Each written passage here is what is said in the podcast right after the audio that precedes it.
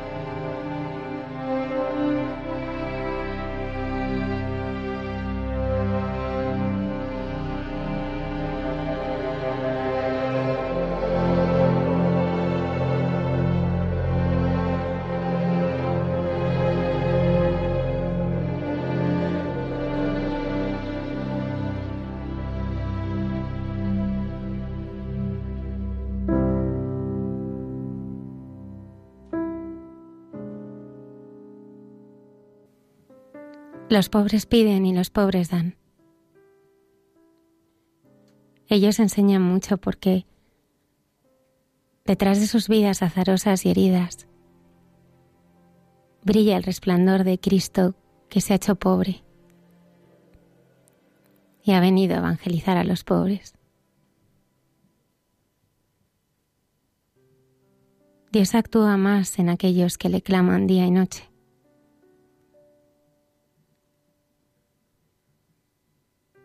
Crucemos el puente que nos puede unir a los demás. A los que sentimos alejados. A los que nos cuesta tratar. A los que nuestra sensibilidad rechaza. A los que nos parecen perdidos. A los que no nos gustaría que nos metan en nuestra casa. A los que nos dan lástima, pero por los que no hacemos nada al pasar a su lado. El misterio del otro nos espera. Tan solo falta dar el primer paso.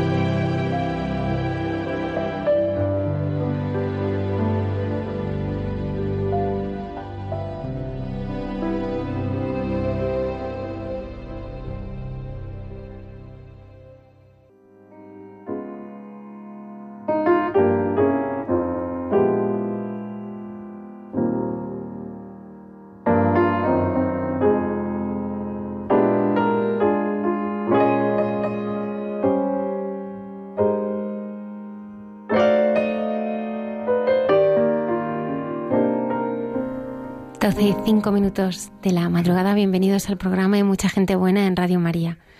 Les presento al equipo que me acompaña esta noche. Padre Javier Mairata, buenas noches. Buenas noches, Almudena. El padre Isaac Parra. Hola, buenas noches, Almudena. Antonio Escribano en el control. Hola, buenas noches. Hoy tenemos como invitado al padre José Manuel Orcajo Lucas, que es sacerdote de la Archidiócesis de Madrid. Lleva 17 años en el ministerio y hoy hace 10 años eh, tomaba posesión de la parroquia que le encomendaban en aquel momento, que era San Ramón Nonato de Puente Vallecas. Solo en el primer mes había acumulado tantas anécdotas que daba para escribir un libro. Aún así, ha tardado un poco más en escribir el libro contando su experiencia en esa parroquia del Puente Vallecas, en un libro que se llama Al cruzar el puente, que recientemente ha sido editado, y es un desfile de cientos de rostros de la pobreza, de la marginación, pero de la caridad y de la esperanza, ¿no? Pues que nos hablan de la grandeza del corazón de Cristo, de cómo el Señor va transformando corazones, de cómo el Señor va haciendo su obra en aquellos pues que la sociedad muchas veces mm, menos tiene en cuenta. Buenas noches, Padre José Manuel. Buenas noches. Pues va a compartir con nosotros estas historias de misericordia y perdón. Bueno, el libro Al cruzar el puente es una belleza. Hemos disfrutado muchísimo al, al leerlo y esta noche vamos a cruzar el puente. Yo he reído, me he emocionado, eh, bueno, es, es me lo he pasado también leyéndolo. Saludamos también a los colaboradores eh, de este programa, el padre Alberto Arroyo, la hermana Carmen Pérez, entre tú y yo, y Santos de Andar por Casa. Lola Redondo está preparado para recibir vuestros comentarios en redes eh, sociales. Estoy mucho más esta noche aquí en Radio María.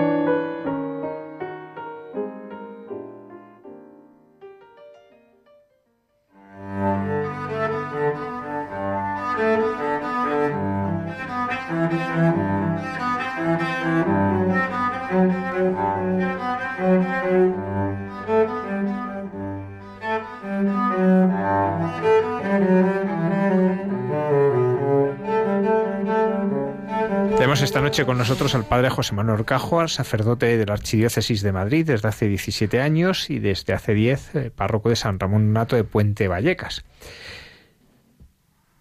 Padre José Manuel, una iglesia en Puente Vallecas que no es uno de los lugares que tiene mejor fama, no nos engañemos, ¿no? Abierta todo el día. ¿No, ¿No te dicen que parece un poco insensato? ¿Que puede pasar cualquier cosa? Sí, que te roban, en primer lugar, pero que llega mucha gente y llegan sorpresas, porque la sorpresa es, eh, al tenerla abierta, no sé por qué la gente viene, unos a cargar el móvil, otros vienen a descansar simplemente, otros vienen porque en sus casas están horribles y vienen a llorar, y hay un encuentro maravilloso entre esas personas que llegan por casualidad o a escuchar música simplemente y el pobre por excelencia que está en el sagrario y se producen unos encuentros maravillosos. José Manuel, vamos a, a empezar un poco antes de llegar a Vallecas. Eh, ¿Cómo encuentras tú el rostro de Cristo que te llamaba a seguirle? He tenido muchos momentos de conversión que voy recordando, algunos escritos en el libro, ¿no? Pero quizás el, el más eh, que recuerdo con, más cariño, ¿no? Era cuando, ese no lo cuento en el libro, entonces lo, lo cuento aquí. Y es que tenía 18 años, estaba estudiando ingeniería industrial y regresaba de, de, de, las clases, en, subiendo por la calle María Molina, está llena de autobuses, de coches. Yo subía andando porque el autobús tardaba lo mismo, ¿no? Y en esas aceras así amplias, gente que sube, que baja. Eh, yo era un chico de parroquia entonces, pero quería ser ingeniero, quería ganarme dinero, ¿no? Y mm, subiendo con la mochila cargada de los apuntes, diciendo, pues tengo que estudiar y demás, iba cada día subiendo esa acera y decía, eh, me está mirando Dios y me está diciendo te quiero. Y era una experiencia que tenía que, que veía realmente el rostro de Dios que me decía, yo te quiero mucho, yo te quiero. Me acuerdo que fui corriendo al, sacerdote a, de mi parroquia, oye, me está pasando esto, esto no sé si es un poco raro o qué me pasa, o yo qué sé, o, o, es la presión de los estudios, pero, pero sinceramente me sentía muy amado por Dios. Eso fue antes de encontrar la vocación sacerdotal, pero fue un momento clave en mi vida. No vi rayos celestes ni nada, pero sabía que Dios me quería. ¿Y cómo, cómo encuentras esta llamada del Señor al sacerdocio? Posteriormente me invitaron, el sacerdote vio que estaba animado, dice, este chico tiene que ir a un, a un retiro espiritual que hicimos en, en, una casita en el Escorial y, Yo por entonces jamás había pensado ser sacerdote, ni nadie me, ni, me lo había planteado, porque era bastante perdido, bastante cabeza loca, y entonces a cualquiera se le ocurría decirme nada, ¿no? Y mm, aquel retiro espiritual con los de mi parroquia, estaba yo un poco inquieto, el sacerdote predicaba, no sé qué predicaba, pero yo no le hacía ni caso y estaba con la cabeza a pájaros, ¿no? Y a las 4 de la tarde de ese sábado, me acuerdo del 6 de marzo de 1993, en, entré a hablar con él y dije, oye, es que me encuentro inquieto, no te hago mucho caso, la verdad, perdóname, pero no sé qué estás diciendo, pero es que no me interesa. Eh, y entonces, y le dije, es que creo que Dios me pide algo.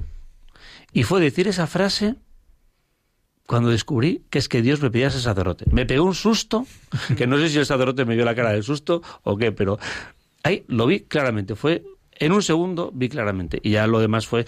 Él no se dio cuenta porque empezó a hablar de otras cosas, pero yo ya sabía en ese momento que Dios me pedía ser sacerdote. ¿Qué tiene que ver la Virgen de Lourdes con que estés en Vallecas? porque el 11 de, de febrero eh, al celebrar la misa por la mañana en mi parroquia de las Delicias, eh, eh, entró el vicario episcopal, me miró así con ojillos así de chispeantes, ¿no? Y me acuerdo que decía, ¿quieres ir a Vallecas? Y yo, ¿eh? Oh, ¿Cómo? Pero voy a celebrar la misa, ¿verdad? sí, la parroquia San Ramón Nonato, que está en Vallecas, que, que vas a ir de párroco. Claro, quedaba, quedaban 30 segundos para empezar la misa, no me dio tiempo a réplica, entonces ya, cosa que yo lo hizo poco a poco, diciendo, se lo suelto y este lo medita en misa y al terminar la misa, pues le dije, pues sí, sí, vamos a donde sea, a donde diga el Señor. ¿Qué es lo primero que haces al llegar allí a tu destino? Pues liberarme de una batalla campal que había, eh, porque yo llegaba con el coche para dejar unas cajas, unos bultos, entro por debajo del puente de Vallecas y me encuentro con furgonetas de la policía, con los policías con cascos, con porras, con los walkie-talkie, digo, ¿esto es normal en Vallecas? O esto no? Hacía mucho tiempo que no iba a Vallecas, ¿no? Y empecé a ver que correteaban de un sitio a otro, cuando de repente se me cruza por delante del capó de mi coche un encapuchado corriendo, unos contenedores quemados a 15 metros, todos los conductores estamos ahí encogidos, la policía detrás de ellos, el helicóptero sobrevolando el cielo. Había una una manifestación de ultraderechas y una contramanifestación de ultraizquierdas y la policía dispersando. O sea, aquí era una batalla perfecta, ¿no? Y los pobres conductores buscando una callejuela donde escaparlos, con lo cual no, llegué, no llegué, me tuve que volver y ya no llegué. Y entonces eh, ese era el día anterior de la, de la toma de posesión, el, domingo, y yo pensaba, digo, ¿dónde me meto? Estoy a tiempo de decir que no, pero bueno, al día siguiente estuve allí presente en la ceremonia. De hecho, para reforzar la sensación de dónde me meto, ¿cuál fue el primer regalo que te hicieron? Sí, al, día siguiente, después del domingo de la ceremonia, todo muy bonito. Entonces, una señora eh, Pilar, muy buena, se vio como en la obligación de dar un regalo al párroco. Y ah, yo qué bonito, qué gente tan amable, ¿no? Entonces me abre la caja y dice, y había una navaja. Y yo, ¿en serio? Sí, sí, sí, esto es muy útil, le va a servir mucho. Mm, llévelo usted consigo siempre, la navaja es muy útil para todo. Ya no quise entrar en más detalles, pero me pareció que, que la cosa tomaba un cariz un poco interesante. Lo que pasa es verdad que a veces te verás las caras con personas complicadas y situaciones difíciles. ¿Tú tienes miedo en esas situaciones? Sí, siempre he tenido mucho miedo. Si es que yo digo, yo no sé cómo el Señor me trae aquí, que yo soy un miedica. De, recuerdo de pequeño, cuando había películas de miedo, yo me escondía debajo, detrás del sillón y no quería ver. O sea, siempre me daba mucho miedo las situaciones. De hecho, me da miedo hablar ante personas y demás. Y me veo envuelto en situaciones que yo digo, no son propias para una persona tan cobarde como yo. Pero, pero ahí estoy. Pero se ve que, que hay una fuerza especial de Dios, un don de Dios, que si no, no, no, no aguantaría ni, ni dos días, ¿no? Porque en, mm. momentos así, eh, cuando uno se encuentra situaciones, eh, pues eso, que, se ven difíciles, mm. que uno dice me puede pasar cualquier cosa, puede pasarlo a la gente que está a mi cuidado, ¿de dónde saca uno el valor? Mm, supongo que será de Dios porque de mí, de mí no sale.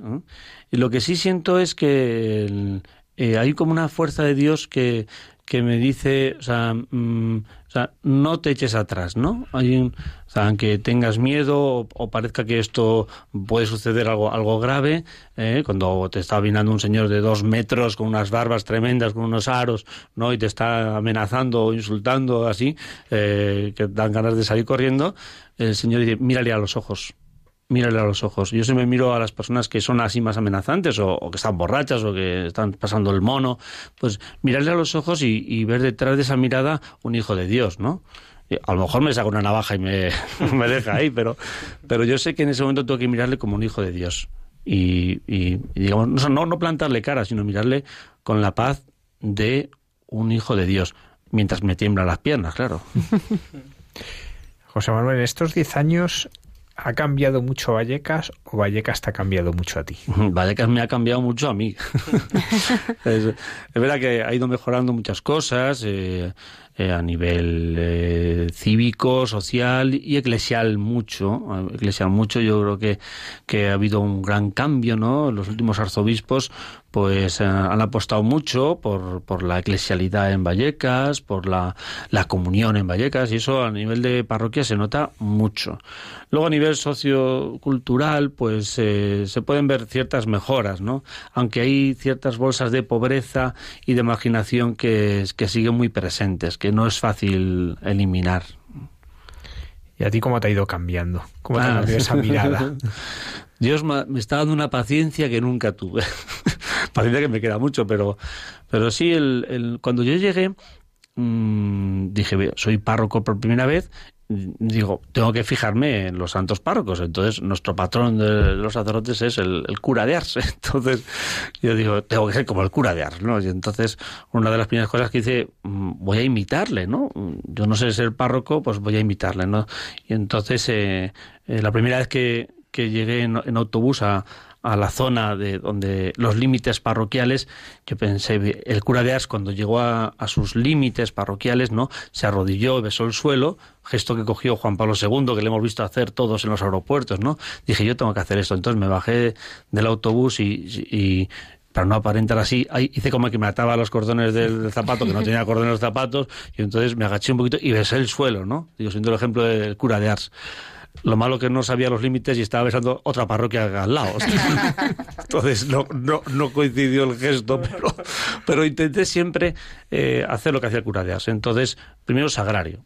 Ponerme de rodillas ante el sagrario, escuchar al Señor qué quieres, Jesús, qué quieres que haga. Jesús, mm, cuál es tu plan, cuáles son tus objetivos, ¿no? Y entonces siempre ha sido una escucha de Jesús. Y lo que ha ido sucediendo es que nunca tuve un plan, porque nos pasa a los sacerdotes que tenemos un plan, pero luego nos da cuenta que, no sirve para nada, ¿no? yo no, tenía ni plan, mi único plan era el sagrario. Y entonces empiezan a suceder cosas y yo me quedo asombrado porque eh, surgen cosas, iniciativas de personas, necesidades, que yo me las encuentro y, me, van haciendo a mí mismo, me van enseñando eh, el, poder de la mirada, me van enseñando eh, la sabiduría de los pobres, me van enseñando la, el apostolado de los niños, que son unos apóstoles maravillosos, me van enseñando la fe de la gente mayor, un montón de cosas que yo no sabía. Y eso que había estudiado mucho en el seminario, pero son de esas cosas que no las aprendes en los libros, ¿no? Entonces el Señor me ha ido dando una mirada de decir, el Espíritu Santo está actuando en, desde los niños hasta los ancianos, los jóvenes y hasta en el pobre que vive la puerta y el inmigrante que acaba de llegar y, es, está ahí el Espíritu Santo. Solo hace falta escucharle y descubrir que está Dios ahí. Y entonces estoy como observando milagros, contemplando milagros. Tú has sido enviado a evangelizar, eh, pues es un, barrio entero con situaciones a veces duras de pobreza, de marginación. Mm. Pero, ¿cómo evangelizan los pobres? Esa es una frase que siempre hemos dicho, pero luego dice uno, no, no, no, no termino de verla, ¿no? De cómo los pobres nos evangelizan, ¿no? Porque se puede quedar una frase teórica que queda bien, ¿no? Pero luego, ¿cómo, cómo resulta eso? Yo lo que he visto es que eh, la gente pobre, que llamamos pobres, no son pobres que nacieron pobres, son gente que está pasando mal en un momento, a son pobres un, un par de años y luego ya viven muy bien, ¿no? Pero el momento que una persona está sufriendo un drama social o económico, de repente descubres que tiene una fe y tiene una esperanza y una confianza en Dios que a mí me falta. Y yo, ¿cómo esta persona, eh, hace poco una, hace poco tuve un momento poco de bajón, ¿no? Que de vez en cuando nos vienen los ¿qué hago yo aquí? ¿Qué pinto aquí? ¿Por qué me empeño en esto, no? Entonces estaba yo dándole vueltas, digo, ¿por qué no parece que me empeño en esto, no? Y entonces una, persona vino a contarme su drama de, que, de Venezuela, imagínate, ¿no? Pues lo que había perdido allí, que habían sufrido unos eh, violencias tremendas, que había salido con toda la familia, que se habían ocultado en el aeropuerto, bueno, unas aventuras y habían llegado por fin todos juntos aquí y están durmiendo en un, todos apiñados en una calle, en una habitación y estaban felices. Y decía, digo, ¿y yo me estoy quejando? Cuando esta persona, por luchar por su familia, por mantenerse todos unidos y, huir de esa situación, están aquí felices, ahí apiñados en una habitación, ¿y yo de qué me quejo? Entonces, la, la valentía y la fe de, esta gente que está sufriendo mucho, que, que tiene una alegría y una, una esperanza, digo, superior a mí. Cuento otro ejemplo, ¿no? Que, eh, que también me ha iluminado mucho, ¿no? Una niña de 15 años se quedó embarazada, ¿no? Niña que yo le había dado la comunión, le había dado la confirmación y entonces eh, me llamó primero a mí, porque así siempre le digo mucho a, a, las chicas que se quedan embarazadas, eh, casi desde los 12 años yo se lo digo. Digo, tú, el día que te quedes embarazada, llámame a mí. dice, pero padre, ¿qué dice? ¿Cómo se le ocurre decir eso? no, pues, yo, te lo digo yo. Y efectivamente, está, a los 15 años, me llamó un día, quiero verle, padre. Digo, y pasa algo. Entonces, vino a verme y cuando vino se sentó enfrente, se puso a llorar, a llorar. ¿Qué, qué pasa? Y cuando terminó de llorar, eh, estoy embarazada. La di un abrazo, la di cariño, ese niño es de todos, es tuyo, pero es nuestro, o sea, tranquila. No se atrevía a decírselo a, su madre, vivía con su madre, y mm, yo voy contigo, a decírselo a, tu madre, buena católica, pero cuando estuvimos en su casa, su madre, yo digo, mm, la cogerá al principio mal, pero luego bien. La cogió fatal y luego peor. De hecho, se escapó esa noche de casa y demás, ¿no? Huyó, bueno, una historia. Al final tuvo el niño, ¿no? Pues esta niña contaba lo que iba, la fortaleza de una niña de 15 años, cuando da un testimonio delante de los jóvenes de por qué había tenido eh, el niño, eh, yo pensaba, vanidosamente, ¿no? Contará que el padre José Manuel le ayudó mucho, ¿no? ¿Cuánto me ayudó? Gracias al padre. Pues contó, dice, cuando yo me quedé embarazada, sabiendo que mi madre estaba en contra, que mi abuela estaba en contra, que su padre que estaba en, Ecuador, que también está, todos, su todos en contra, pensé en la Virgen María. Dice, dice ella, la Virgen María tenía la misma edad que yo, 15 años. Y le dije a la Virgen, si tú has podido, yo también. Iré adelante y nacerá mi hijo. Yo me quedé y dije, wow, qué explicación teológica y bíblica tan hermosa. No se me había ocurrido a mí. Esa niña, que yo la consideraba una niña normal de catequesis, había sacado una enseñanza del Evangelio que me dejó apabullado. Y yo, con razonamientos socio, sociológicos, culturales, ¿no? sobre la vida, ella acudió a la Virgen. Por eso los, los, pobres te evangelizan, porque en las situaciones dramáticas, que, yo no me he encontrado tan dramáticas como se encuentran ellos, dan unas lecciones de evangelio, de vida y de esperanza, que son un, yo soy un discípulo de ellos. Es verdad que además llegas a Vallecas en un momento en que la eh, crisis está eclosionando, que es el momento en que empieza, eh, un, momento que, que, allí es muy duro, ¿no?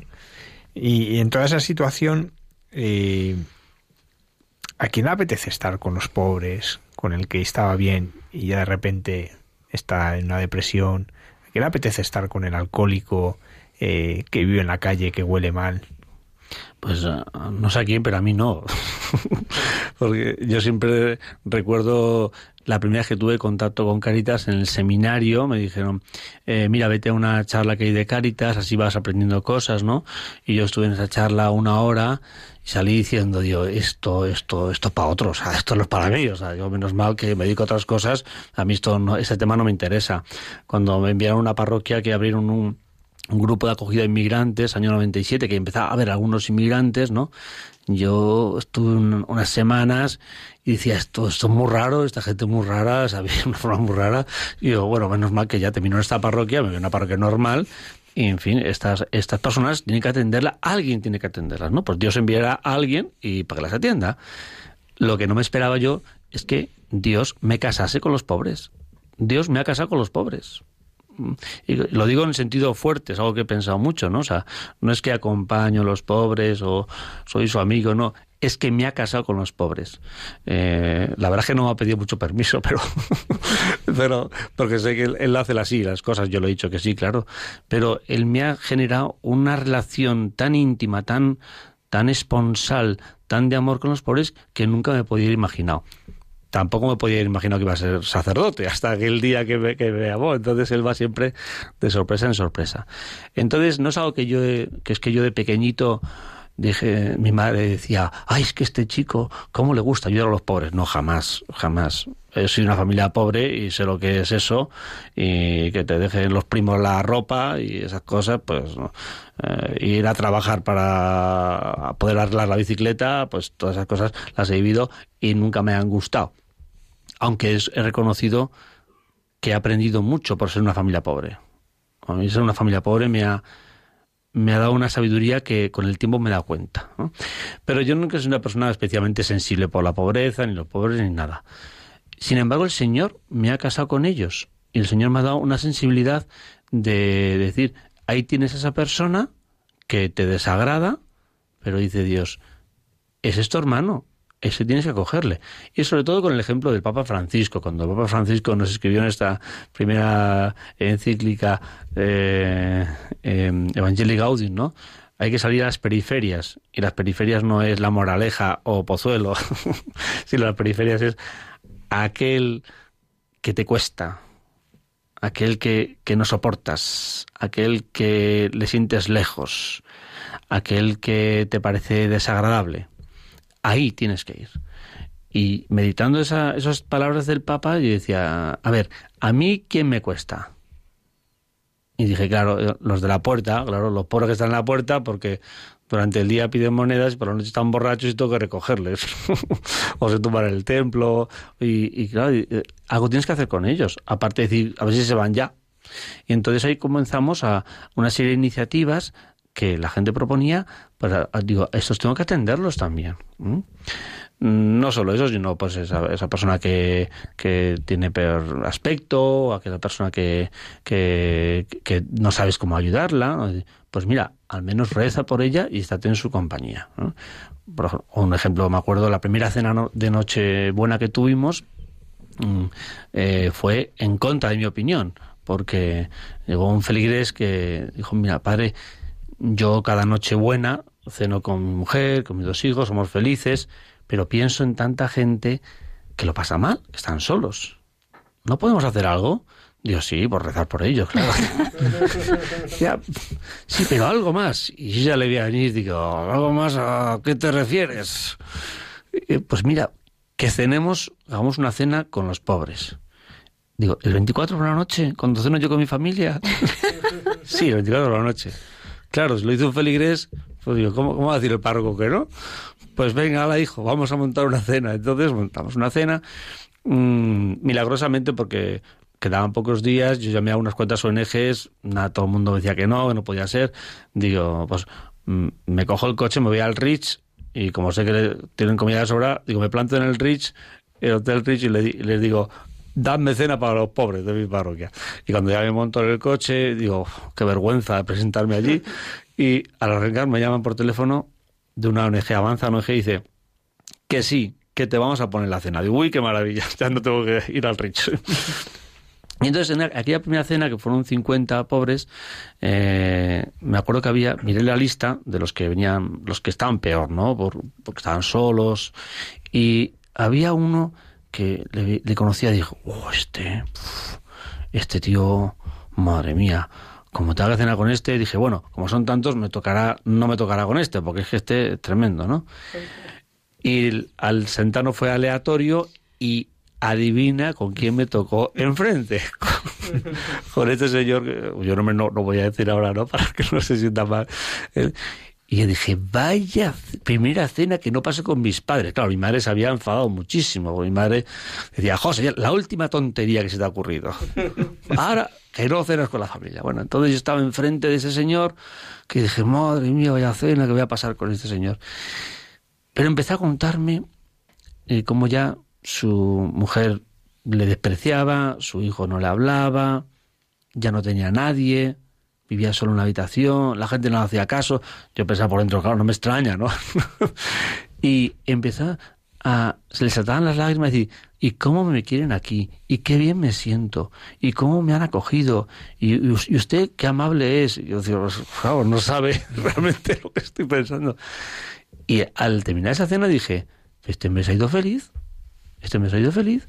Entonces, aquello que me repulsaba, por eso yo el, libro lo llamo al cruzar el puente, ¿no? Porque yo no quería cruzar el puente hacia ese hombre, me, me era indiferente, ¿no? Pero al acercarme a él, al cenar con él, además la noche, la noche buena, claro, descubrí y dije, esto me, es una maravilla, lo, mucho que he aprendido, lo bien que se ha sentido, y, y, y yo me encontré con Cristo. Esa noche, yo puedo decir, esa noche cené con Cristo.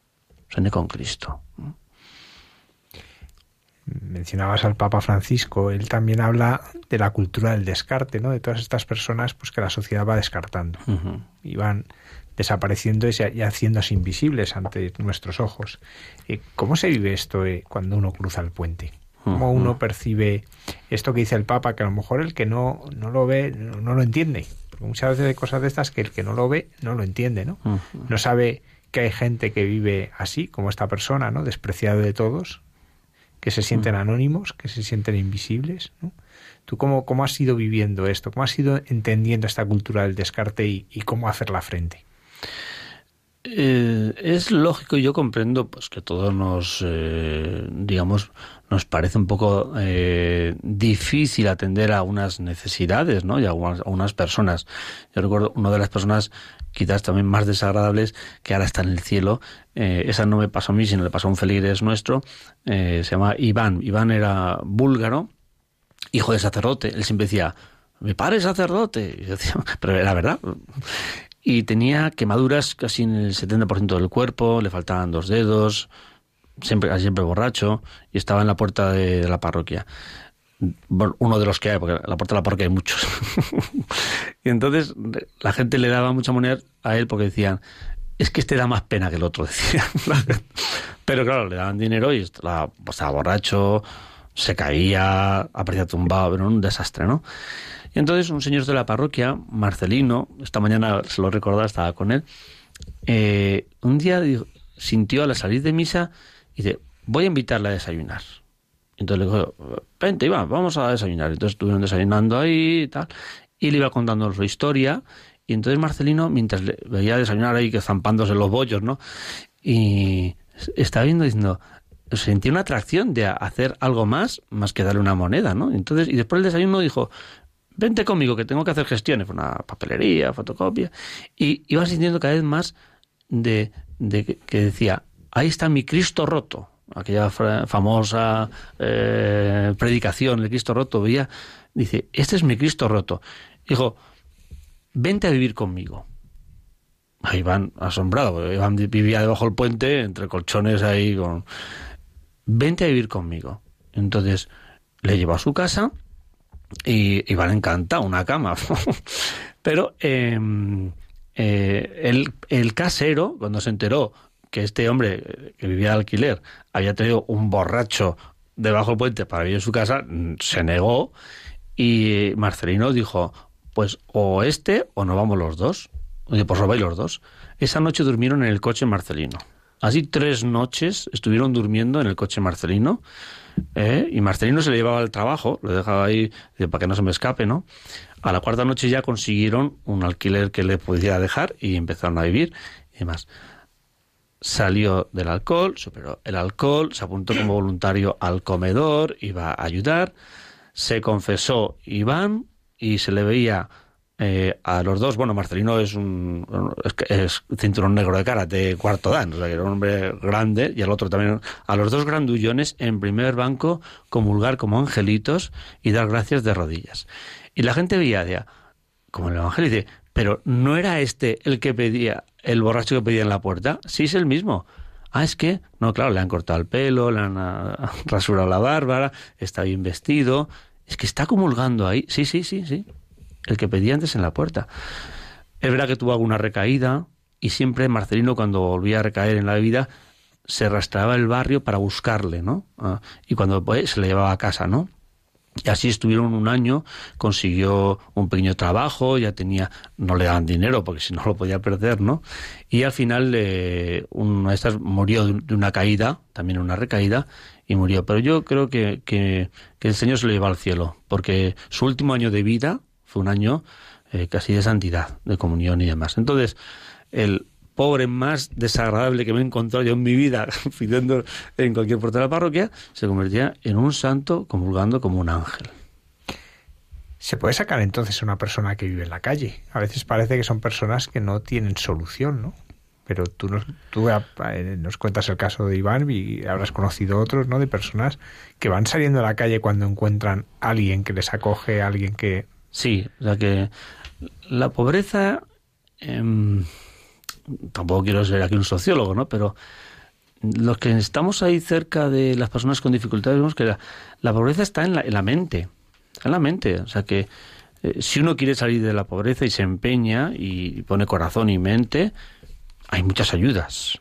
Ahora, si uno sufre depresión o una enfermedad mental o un desastre amoroso, pues es muy difícil que, le saques, porque no, no quiere salir.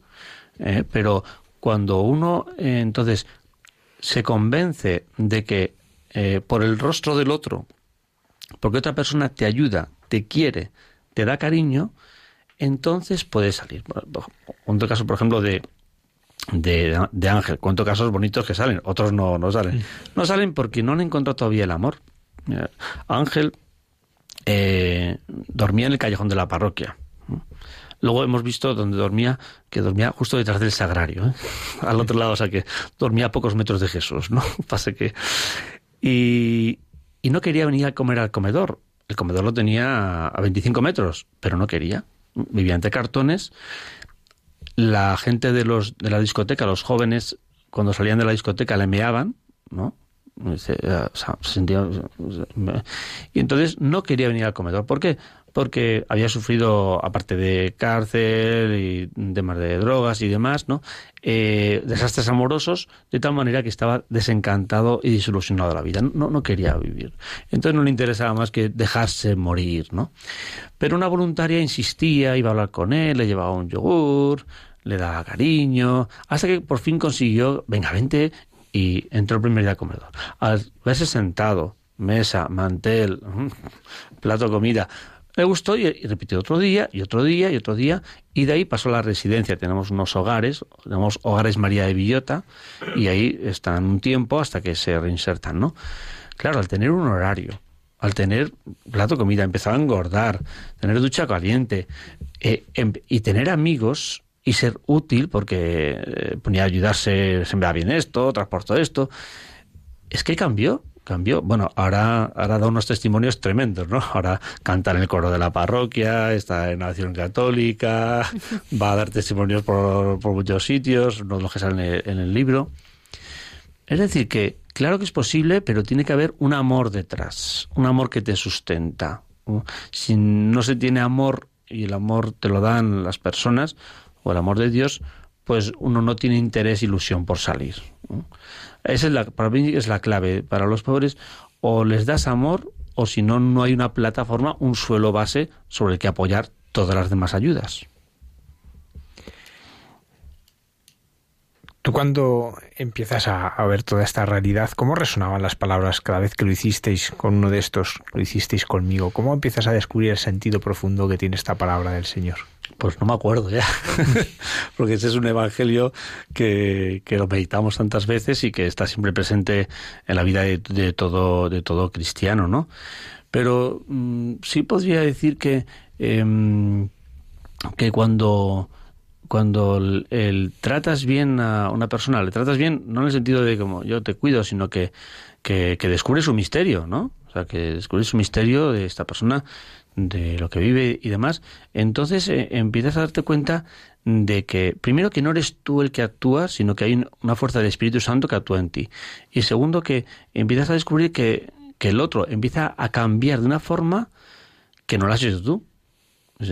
Yo no, yo no he hecho, yo no he hecho eso. porque esta persona te siente tan contenta? Pero yo no he hecho nada, no he hecho nada. o sea, que, que está Cristo en, medio de esa relación. Está Cristo eh, cambiando los corazones, ¿no? Y entonces aquí me acuerdo de, de o sea, que las, las sorpresas que me llevo, porque de, de, no hacer nada te das cuenta de que de que es Cristo que está actuando, ¿no? Recuerdo eh, a José Manuel. José Manuel es otro que como se llama como yo, me acuerdo mucho, y también otro que está en el cielo, ¿no? Yo creo que es uno de los ejemplos más claros de que entró un pobre y salió un santo, ¿no? Eh, que es como nuestro lema, ¿no? Eh, entra un pobre en nuestra casa y sale un santo, ¿no? Es nuestra, nuestra mayor ilusión, ¿no? Pues José Manuel, mm, de joven, eh, tenía mucho dinero, Mm, trabajaba muy en el corte inglés, ganó tanto, tanto dinero que se conocía toda la noche madrileña. Ya era el experto en la noche madrileña y cayó en bebida, alcohol y todo, ¿no? Entre tanto, mm, su padre se murió cuando él estaba borracho. Él vivía con su padre porque había perdido amigos, había perdido el trabajo, nadie confiaba en él, solo su padre. Pero su padre eh, cayó por las escaleras, una borrachera de esas que tenía de cinco días. Y cuando salió de la borrachera, descubrió que su padre se había muerto, la habían recogido, la habían enterrado y ya habían hecho todo. Entonces dijo, mi padre se está muriendo y yo estaba borracho. Fue ya, mm, vamos, fue el remate, ¿no? A partir de entonces entró mucho peor, ya probaba todo tipo de sustancias y ya ni Proyecto Hombre ni la Cruz Roja, nadie. ya, ya había probado de todo y no había manera. Pues un día pasó por casualidad por la parroquia y, resulta que eh, nunca había entrado en San Ramón y entonces eh, entró, estaba abierta la parroquia, cosa que, eso no, eh, eh, no me lo has preguntado porque ya sé que el padre Javier eso ya lo da por supuesto, que hay que estar las parroquias abiertas, ¿no? Porque si no están abiertas las parroquias no suceden cosas, ¿no? Y entonces estaba abierta la parroquia, eran las dos así de la tarde y entró y, dice él que escuchaba Monteverdi, yo no sé, habíamos puesto un disco cualquiera, pero bueno, era Monteverdi, ¿no? Entonces le recordó a su infancia, de pequeño, ¿no? Había un colegio bueno y mm, se quedó sentado con paz, escuchando, y había un sacerdote eh, confesando. Estaba ahí sentado confesando. Y entonces dijo, y entró y se confesó. Confesión larga, larga, larga, ¿no? Eh, era otro sacerdote, que está mi compañero. Y al terminar la confesión, muy sabiamente, el sacerdote me buscó y yo dije, José Manuel, dale algo a este, porque si no se nos pierde. Que este ha salido de la droga, del alcohol y y este no, no puede perder. Y en ese momento yo tenía prisa porque tenía que ir a, comprar un castillo hinchable, que teníamos una fiesta el sábado con los niños, y yo dije, pues mira, tengo un encargo ahora que hacer. Digo, mira, mm, toma las llaves de mi coche, toma 200 euros y vete al Covendas a, por un castillo hinchable. Carmen me miraba y decía, padre, pero usted que no ha entendido de drogadicto y alcohólico, ¿cómo me da su coche y dinero? Mira, mira, yo tenía prisa, digo, mira, mira, tío, que, tengo, mucha prisa, ¿me ayudas? Entonces él cogió el encargo, hizo el encargo, volvió perfectamente y dijo, este es mi sitio. Eh, es la primera persona que confía en mí en tantísimos años. Porque ya nadie se fiaba de él, claro. Y entonces para mí fue un gesto de lo más sencillo, de decir, no, oye, vete a por un castillo hinchable, y para él fue el cambio de su vida. O sea, ni los proyectos ni todas las terapias hicieron lo que le hizo, después de la confesión, claro, ese acto de confianza. Ese acto de confianza. Ahí está Cristo. O sea, fue Cristo que le trajo, fue Cristo que le llevó al confesionario y fue Cristo el que dijo, yo confío en ti. Bueno, se convirtió en un voluntario excelente, dejó todas las drogas. Es verdad que tuvo alguna recaída del alcohol, porque esto es muy, es muy difícil, pero eh, consiguió su trabajo y murió trabajando trabajaba cuidando a un señor y le dio un ictus al cabo de varios años, eh, el año pasado, y mm, él decía, en mi entierro no habrá ni el enterrador, decía. no, pues estoy tan abandonado. Bueno, el día del tanatorio es que no cabíamos en la sala. El día del funeral es que estaba la iglesia abarrotada.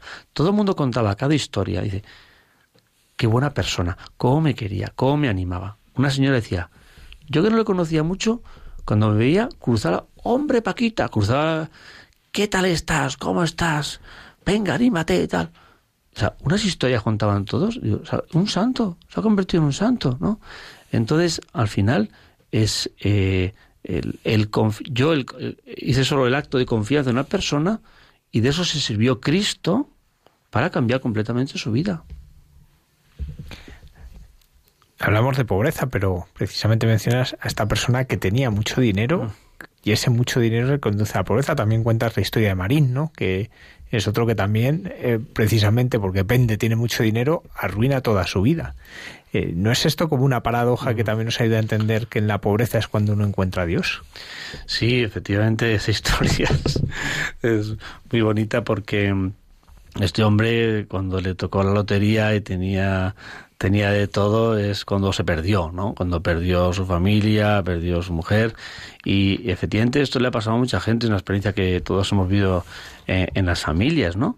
De que, el dinero al, final eh, te quema y al final te, te va perdiendo, ¿no? Entonces, eh, mucha gente que está en la calle, vamos, no, no, sé todos, ¿no? Pero yo recuerdo, ahora me estoy acordando de Manolo, un, un pobre de, que pedía en la puerta, muy majo, muy simpático, ¿no? Muy amable, ¿no? Y, y daba mucha penita al pobre, ¿no? Y cuando se murió, eh, descubrimos que tenía tres pisos. En uno vivía su mujer, en otro vivía sus hijos y otros la habían metido unos ocupas y él vivía en la calle. Porque cuando ganó mucho dinero por la construcción, eh, claro, cayó en la bebida y entonces ya le habían despreciado todo y ya le tenían los tres pisos, eh, él estaba viviendo en la calle, ¿no? O sea que al final sucede eso que, que no podéis servir a Dios y al dinero, nos dice el Señor, ¿no? Y entonces el, dinero te va quemando, ¿no? Te va quemando y, muchas personas eh, han caído precisamente por, por no saber eh, vivir una, una, austeridad y vivir una, una, una vida cristiana, pues eh, han caído en, redes de la, de la marginación. Lo cual es más duro, porque esas personas han tenido de todo y se ven así, ¿no? Recuerdo unos chicos que me contaban que no, de un colegio que iban a la Plaza Mayor a, dar cafés y esto, ¿no? Y entonces eh, uno, uno les, les llamó, ¿no? Les, ah, un café y tal. Y les dio una dice, yo a vuestra edad iba a un colegio más caro que el vuestro. Yo he tenido más dinero que vuestros padres. Y mirad cómo estoy aquí ahora durmiendo en, en la Plaza Mayor. A ver qué hacéis con vuestra vida wow, se quedaron, el profesor estaba emocionado y dice, esto sí que es una lección magistral, ¿no? Efectivamente, mucha gente eh, ha caído en, precisamente por esto, ¿no? Porque, porque es que eh, al final o, tienes un amor grande, una familia grande, una, que te sostiene, o si no te pierdes, claro. Ahí también muchas veces, bueno, la gente llega como llega, ¿no? De vestido, de higiene, ¿no? ¿Cuánto engañan las apariencias?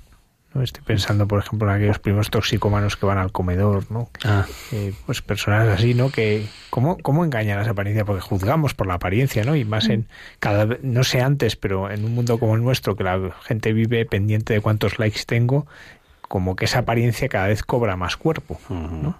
Y, tú precisamente estás en un lugar que la gente eso no lo cuida, ¿no?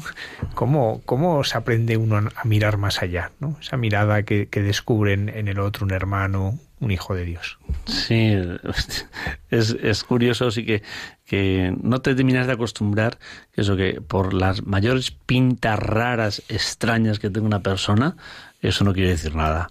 No quiere decir nada. Eso cuesta aprenderlo. Si tuvimos un caso de cuando estábamos comenzando el comedor y todavía eran 40, 50, ahora son más de 300, ¿no? Y, y entonces llegaron un día dos, unas greñas. Uno tiene unas greñas tremendas pero es que el otro tenía la cabeza como abollada, o sea, era súper extraño. O era, digo, pero este que le ha pasado, ¿no? O sea, habrá tenido alguna enfermedad, ¿no? Y entonces de repente me, dijo la, la encargada, dice, es que como pasen estos, es que yo no sé qué es lo que se va a montar o qué sé yo, ¿no? Entonces, y yo le miraba y digo, pues la verdad es que ciertamente, con lo agustito que estábamos ahí tan tranquilos, de repente vienen estos dos, ¿y en qué, dónde nos vamos a meter? O sea, ¿en qué se va a convertir esto, no? Y digo, vamos a bajar el nivel, pensaba yo, ¿no? Claro, siempre la tentación esta de la imagen, ¿no? De... El nivel del comedor social en que iban todos los pobres. claro, los pobres, pero esto ya, esto ya es otro, vamos, que a ver. Entonces, eh, pero claro, ahí es vuelta lo mismo, ¿no? Digo, es que no, decir que no, de frenarme, yo no sé si al señor le gustaría esto, entonces digo, vamos a probar, ¿no? Y entonces entraron y la primera sorpresa fue que, qué educados, qué educados, qué corteses, qué educados, a que sabían estar perfectamente. Pero la siguiente sorpresa es que al cabo de dos semanas o tres me llamaron encargada y dice, pero tú no sabes cómo han cambiado, qué aspecto, fíjate. Y es que efectivamente eh, el de la cabeza abollada ya no sé qué le pasa, pero ya está, pues está muy bien, el otro está, se recogía el pelo, o sea, dice, es que, es que se han engordado, o sea, porque es que habían llenado la cara, es que ya parecen normales, o sea, está, eso es sorprendente, ¿no? Claro, es que la calle, la calle machaca mucho, ¿no? Pero estar calentitos, oye, pues la verdad que, no, no, y entonces eh, te das cuenta de que te sorprendes, ¿no? Luego hay más casos de, de, eso, de, de, gente que aparentemente tiene un aspecto súper extraño, eh, pero luego tiene un fondo y una, una paz grandísima, ¿no? O sea que nos encontramos con casi todos los días. ¿Cómo surge esto el comedor? Porque hemos hablado varias veces del comedor. ¿Cómo surge? Porque a mí me da la impresión cuando leo que, que, muchas cosas son las iniciativas de otros que uno ve que son la acción de Dios y que la segunda, ¿no? ¿Cómo, cómo surge todo lo del comedor? Porque vaya historia meterse en un mm. comedor. Me contó la historia, estando allí en Vallecas, un, señor muy solidario que eh, se había jubilado, era muy rico, y entonces eh, me dijo, dice, quise montar un comedor cuando me jubilé, con todo el dinero que tenía, quise montar un comedor social. Y me pusieron tantas trabas, tantas dificultades eh, administrativas, de permisos, me desanimaron. Entonces montó una cosa de reparto de alimentos. Yo siempre me he quedado con esa historia, digo, esto de montar un comedor es una cosa, vamos, o sea, vamos, imposible, ¿no? Que puede hacer a lo mejor las grandes congregaciones, ¿no? Pero había una monjita de la parroquia que me decía, padre, hay que montar un comedor porque la gente pasa mucha necesidad. Digo, bueno, ya, que lo monte Caritas o así, ya está, o sea, que, pues, ya está. Pero nosotros no podemos hacer eso, nosotros damos catequesis y ya está, ¿no? Padre, que es que de verdad, y es que había, había un comedor de las siervas de Jesús cerca que estaban saturadas y decían, por favor, no nos envíes a más gente. Y claro, yo me da cuenta, digo, es que tienen razón, porque eh, claro, para mí era muy fácil, una persona me ¿puedo comer a diario? Digo, sí, vete a la sirva, le hacía una hojita de derivación y hasta un problema menos, un problema menos, ¿no? Eso es descartar también, lo que decía el Papa, ¿no? Y decía, claro, es verdad, es que para mí es muy fácil enviarlas, ya dijeron, por favor, no me envíes a más gente. Y entonces, em, en esto que había esa dificultad, resulta que un colegio al lado de monjitas decía, nos da tanta pena tirar la comida es que esto es un poco algo que nos daba una vergüenza, ¿no? Entonces, ¿puede usted hacer algo? Y entonces conecté la, el ofrecimiento con la necesidad. Dije, pues vamos a hacer algo, nos lanzamos, vamos a cruzar el puente de nuevo, ¿no? Entonces me fui yo con mi, coche a recogerlos sin permiso de sanidad y sin nada, claro, porque si hubiera esperado las licencias, todavía sigo esperando, ¿no? Y entonces me llevé ahí y entonces citamos unas familias muy necesitadas, tres o cuatro familias, con el Tupperware y vamos, yo en mi despacho es una forma discreta a ver cómo funciona esto y tal, ¿no? Pero al ver la alegría con la que recibían el tupperware de lentejas o los macarrones y la verdadera necesidad que tenía, te contaban que llevamos, gente dice, que llevamos casi un mes con, con arroz y atún, por ejemplo. Otro dice, eh, no es que yo zumo que encontraba por ahí. Otro, yo es que en el contenedor. O sea, te contaban cada historia, digo, oye, va. Y al ver que había muchos voluntarios, dijimos, oye, esto, vamos a seguir con eso, vamos a mejorar el sistema y demás, ¿no? Llegó un momento que mi despacho ya no servía, porque, claro, había una señora que venía a pedir una misa y, oiga, que me venga a por una misa y me dan un plato de lentejas, ¿qué es esto? Oiga, que esto estamos aquí confundiéndolo todo, entonces intentamos otro salón de la parroquia, no se podía, porque salían niños de catequesis, olía a macarrones, era un poco lío, ¿no? Y entonces al final decidimos eh, alquilar un local al lado para hacer mejor el reparto de comida pero no tenía dinero para pagar, y es que yo no tengo dinero para pagar un, alquiler del local, es que no, llegamos a nada, ¿no? Entonces, pero digo, nos lanzamos, venga, nos lanzamos.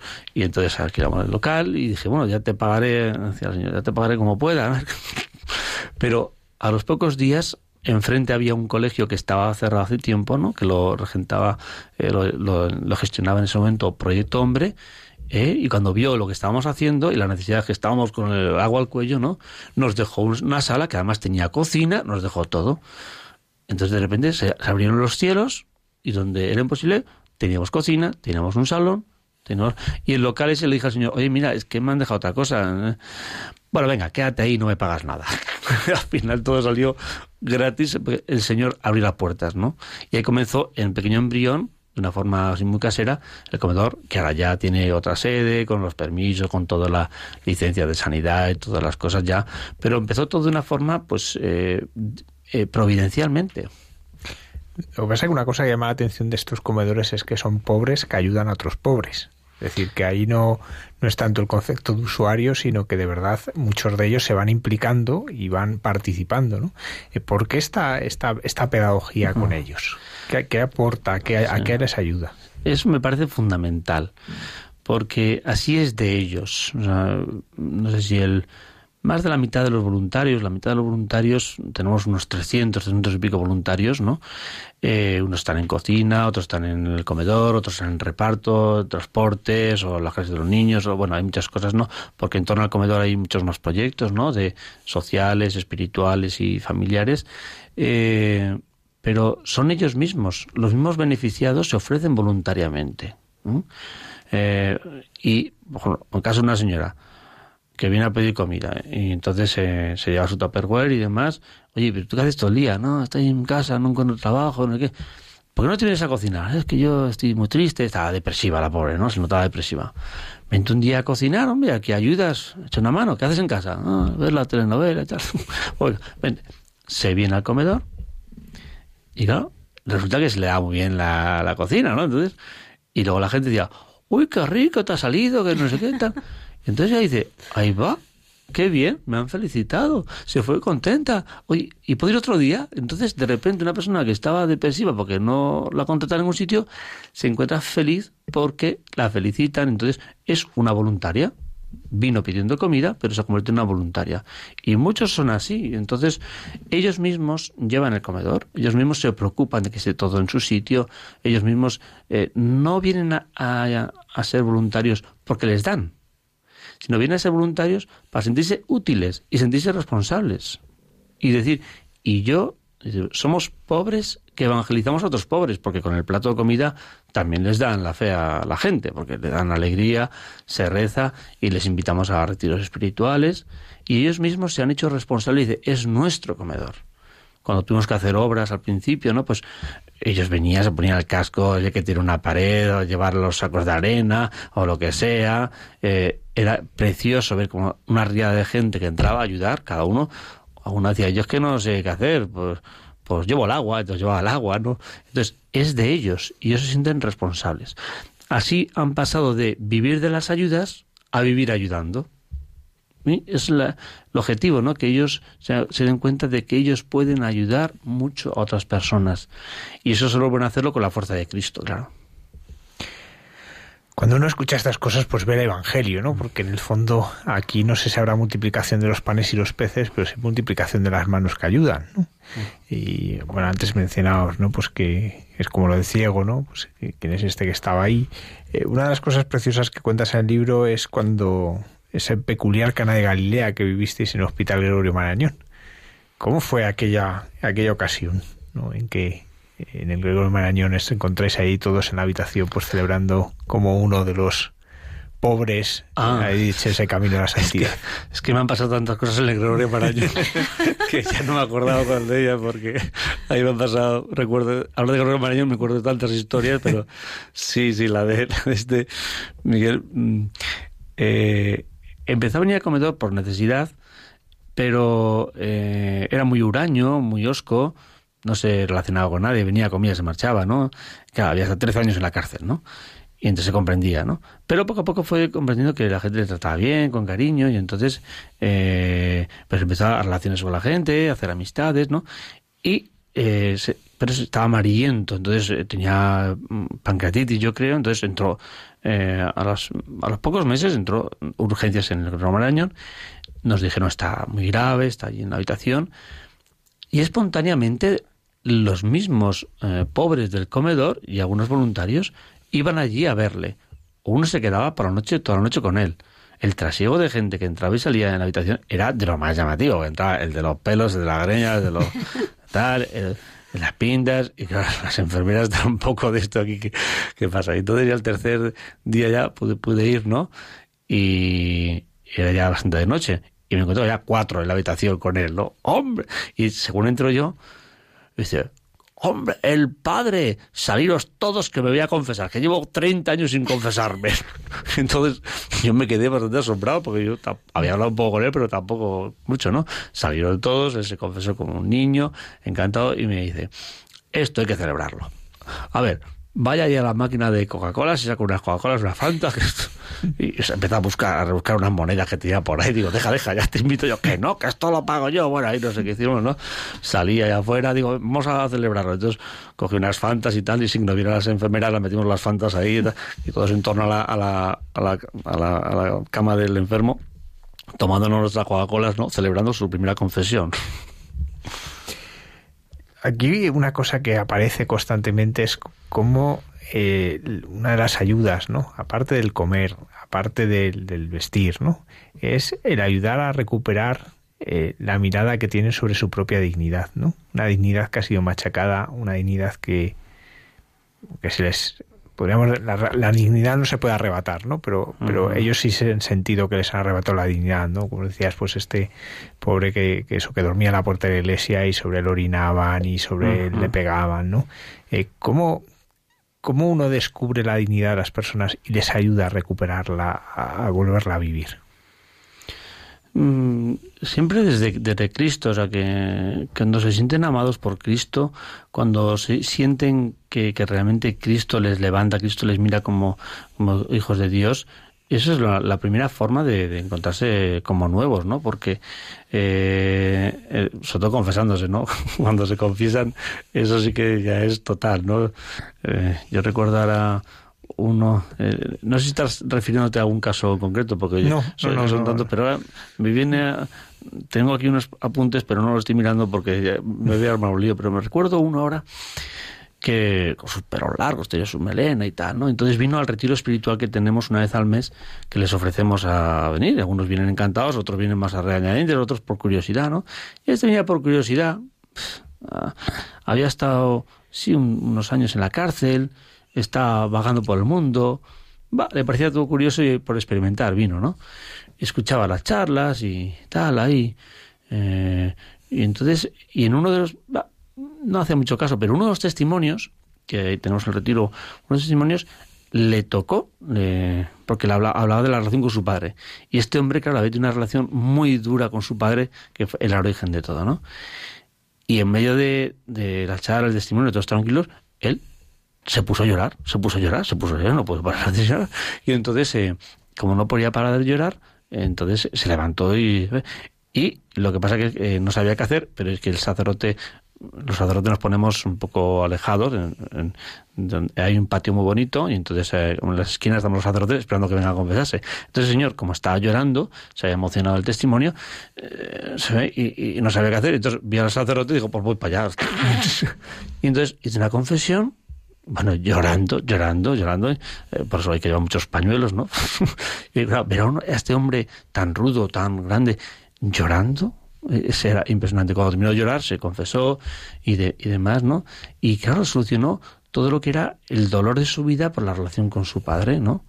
Este hombre entonces se apuntó como voluntario al comedor, resultó que era un gran cocinero y demás, luego encontró su trabajo y ahora cuando puede es voluntario. Toda esta gente, no todos, ¿no? Pero la gran mayoría eh, salen de ese bache afectivo, esa herida del pasado, ¿no? Por medio de la confesión, se encuentran con Cristo, empiezan a, comulgar y eh, luego después encuentran un trabajo estable, porque es que eh, hay gente que dice, no, hay que buscarle trabajo, pero una persona que está rota por dentro, encuentra trabajo y a la semana ya lo han echado porque se nota que está triste, que no puede, que no, no es capaz de mantener. Claro, en cambio uno que se ha construido desde Cristo, está, está pletórico, está lleno, esa persona no solo encuentra trabajo, sino que lo mantiene, que trabaja bien.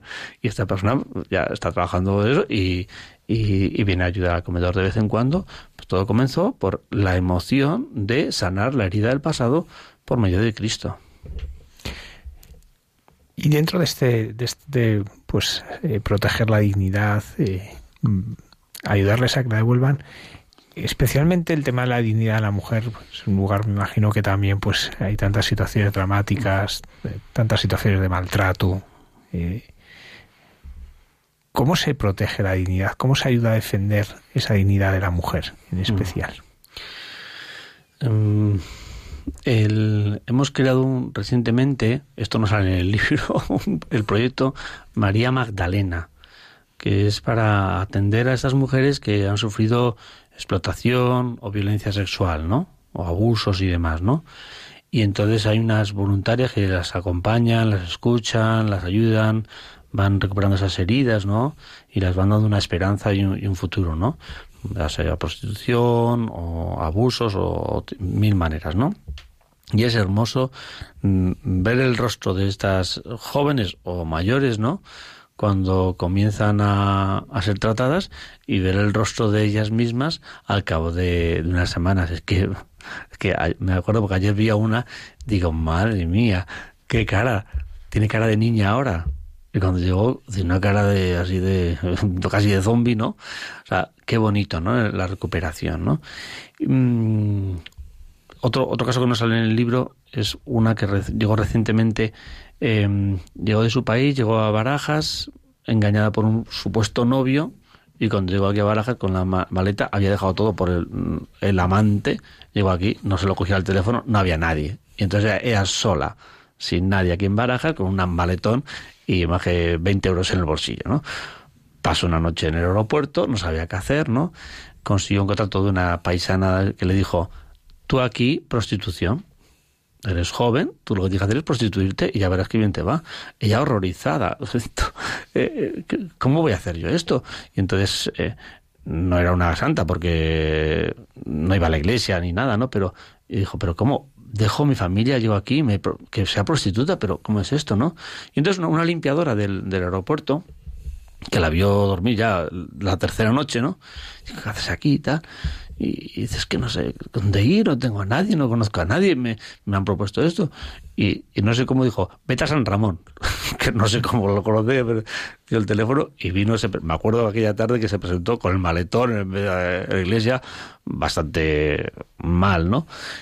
Y estuvo esperando y eh, esperando, al final esa noche durmió en la, en la parroquia. Entonces ella, porque no teníamos sitio en los hogares, y, pero claro, ella decía, es que si no voy a dormir en la calle, digo, esta mujer en la calle, entonces acomodamos un salón parroquial, y entonces para ella dijo, vamos a ver, hace unos cuantos días estaba en mi familia y demás, me proponen prostitución y he dicho que no, y ahora estoy durmiendo en la iglesia.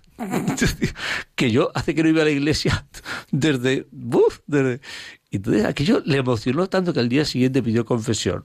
Bueno, se confesó, cambio de vida, ahora va a misa, da unos testimonios estupendos, ¿no? Y dijo, estuve a punto de caer en las redes de malditas que me llevan a la perdición y dice, y me salvó la iglesia. Dice, aquella noche, dice, aquella noche que pasé en la iglesia, bueno, en unos locales de la parroquia, para allá toda la iglesia, los locales de la... Dice, me pasé casi toda la noche llorando. Yo, impura, indigna, y estoy aquí en la iglesia. de que al final la Iglesia recupera la dignidad de las personas, ¿no? Y tantas otras mujeres que han sufrido mucho eh, van dándose cuenta de que quieren salir adelante y quieren recuperar su vida. Incluso ahí también te ha tocado casi casi atender partos, cuidar bebés, ¿no? O sea, toca de todo. Eh, ¿Cómo es este hogar de embarazadas que, tenéis? ¿Por qué esta atención especial a, las, a las embarazadas? ya, que ya más dificultades. Eh, como el Señor va, va por delante, yo voy siguiendo lo que Él dice. Entonces, el primer campamento que tuvimos en la parroquia, eh, según llevé, dijo, uy, esto en verano hay que hacer un campamento con los niños, está muy mal, ¿no? Eh, no tiene dónde irse, entonces montamos un campamento me cogí unos cuantos monitores que sabían menos que los niños, eran más peligrosos los monitores que los niños, ¿no? Yo, soy inconsciente, ¿no? O sea que, bueno, gracias a Dios soy inconsciente. Si no fuera inconsciente no, no hubiera hecho lo que he hecho, ¿no? Porque entonces montamos el autobús, yo creo que eran, eran dos autobuses, no eran 80 niños y 15 monitores, no, era así. Fuimos a Candelera, un sitio precioso, unas pozas, bonito, la, la, la ladera de Gredos, tal.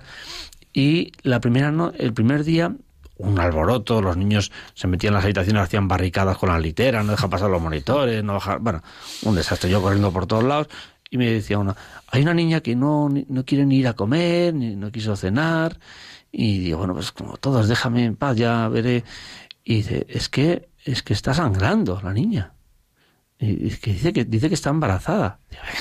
¿Qué años tiene? 13 años. Digo, bueno, pues tontería, yo qué sé, no sé qué le pasará, pero eh, se, inve- se inventan cosas para no comer o lo que sea, ¿no? El primer día están nerviosos todos los niños. A las 12 de la noche ya conseguía calmar a todos, a la habitación, y digo, tráeme la niña esta, a ver qué le pasa, que le damos una manzanilla o lo que sea, ¿no? y cuando aparece la niña, tiene una barriga, digo, pero bueno, ¿pero tú, estás embarazada? Sí. Y- pero, pero, pero ¿cómo te trae tu madre embarazada al campamento con 13 años? Esto, esto no se me hace a mí. No es que nadie lo sabe. ¿Pero cómo que nadie lo sabe?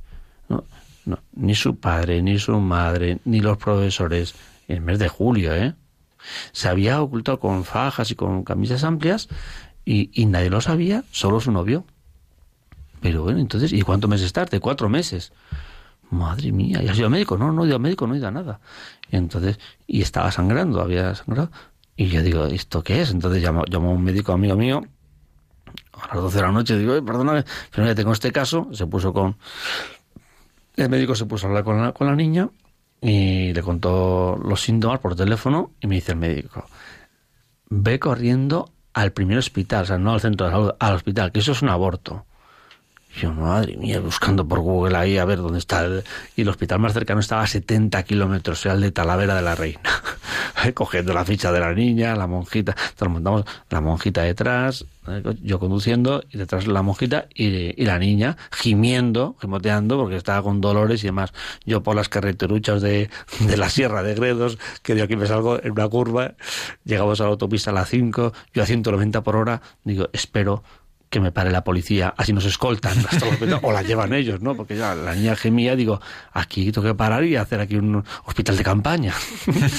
y al final llegamos a, a, a, Talavera de la Reina, el hospital, el parking vacío, aparco a lo de la puerta, salimos a la niña, voy corriendo a la ventanilla, hay una, una enfermera así medio dormida, así. Digo, disculpe, que tengo una niña embarazada que va a abortar.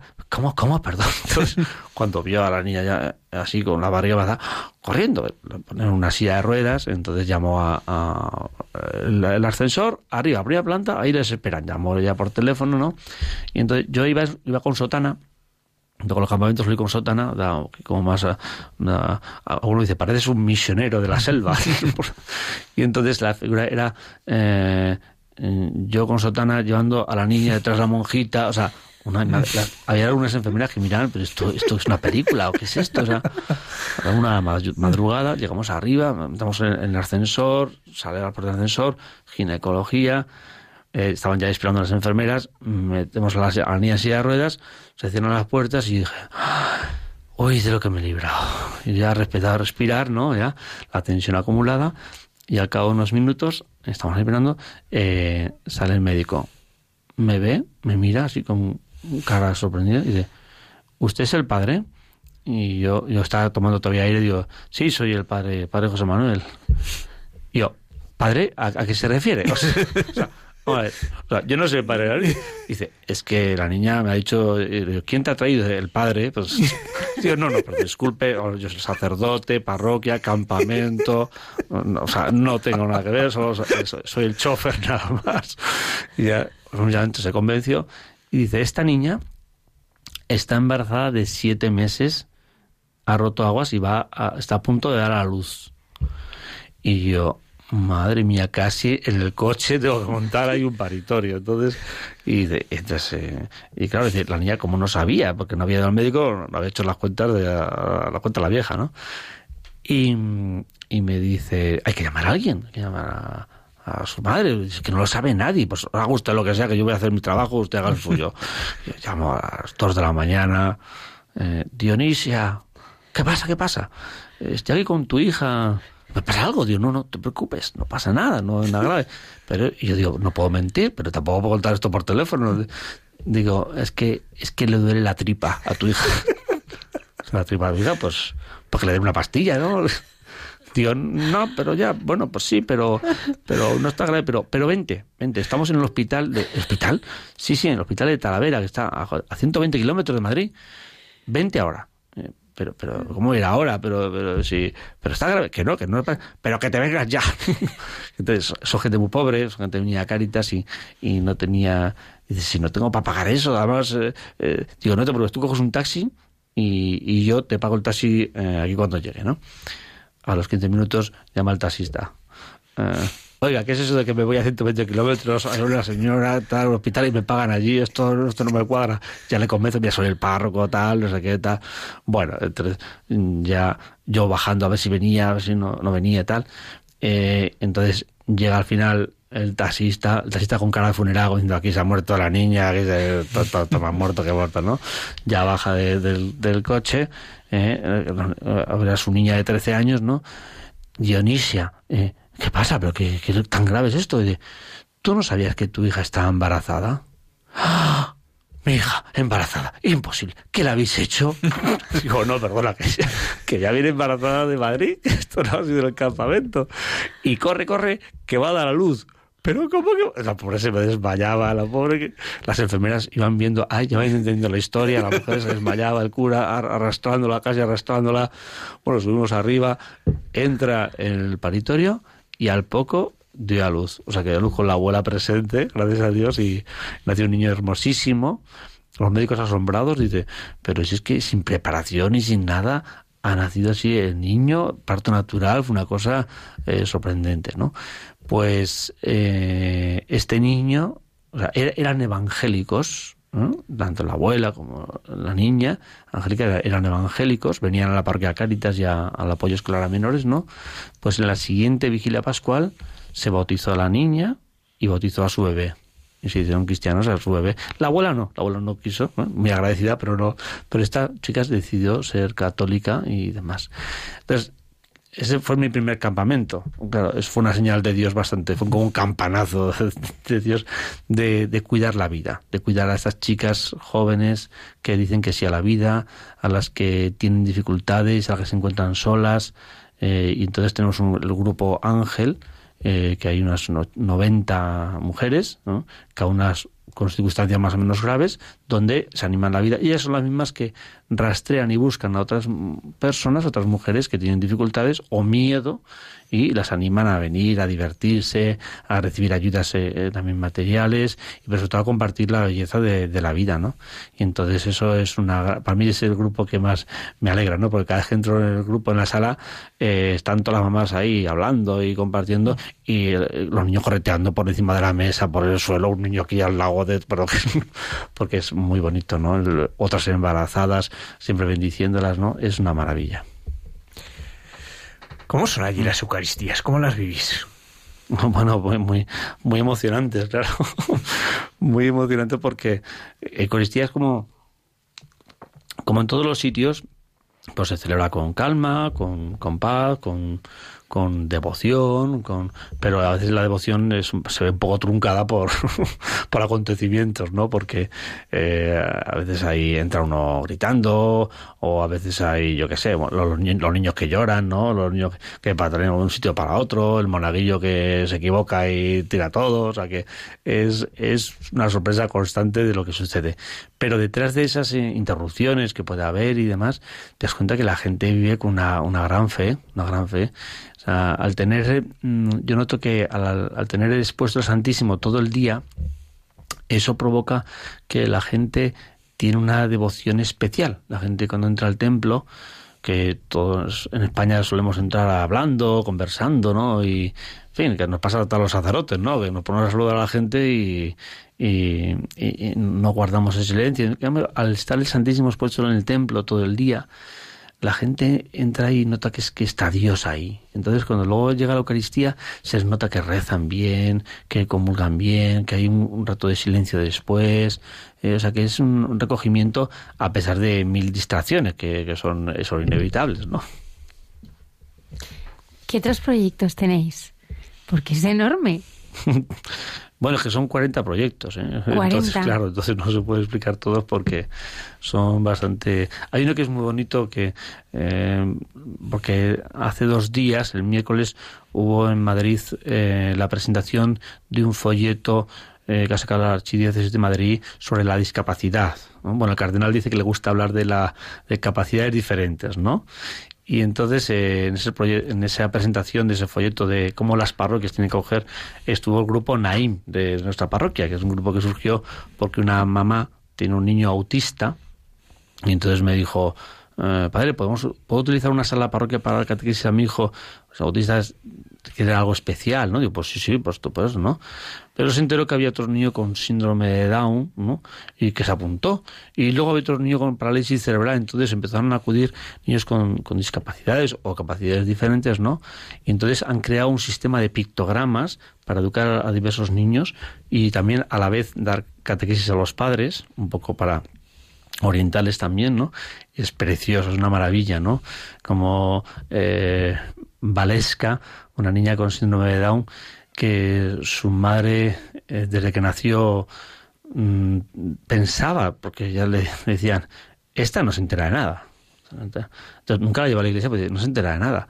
Cuando le dijeron, es que puede ir a la iglesia, cuando le vio a su hija que al, al poco de unas catequesis de Naín hacía la señal de la cruz y rezaba la María, lloraba la madre y decía, jamás pensé que mi hija pudiera hacer esto, ¿no?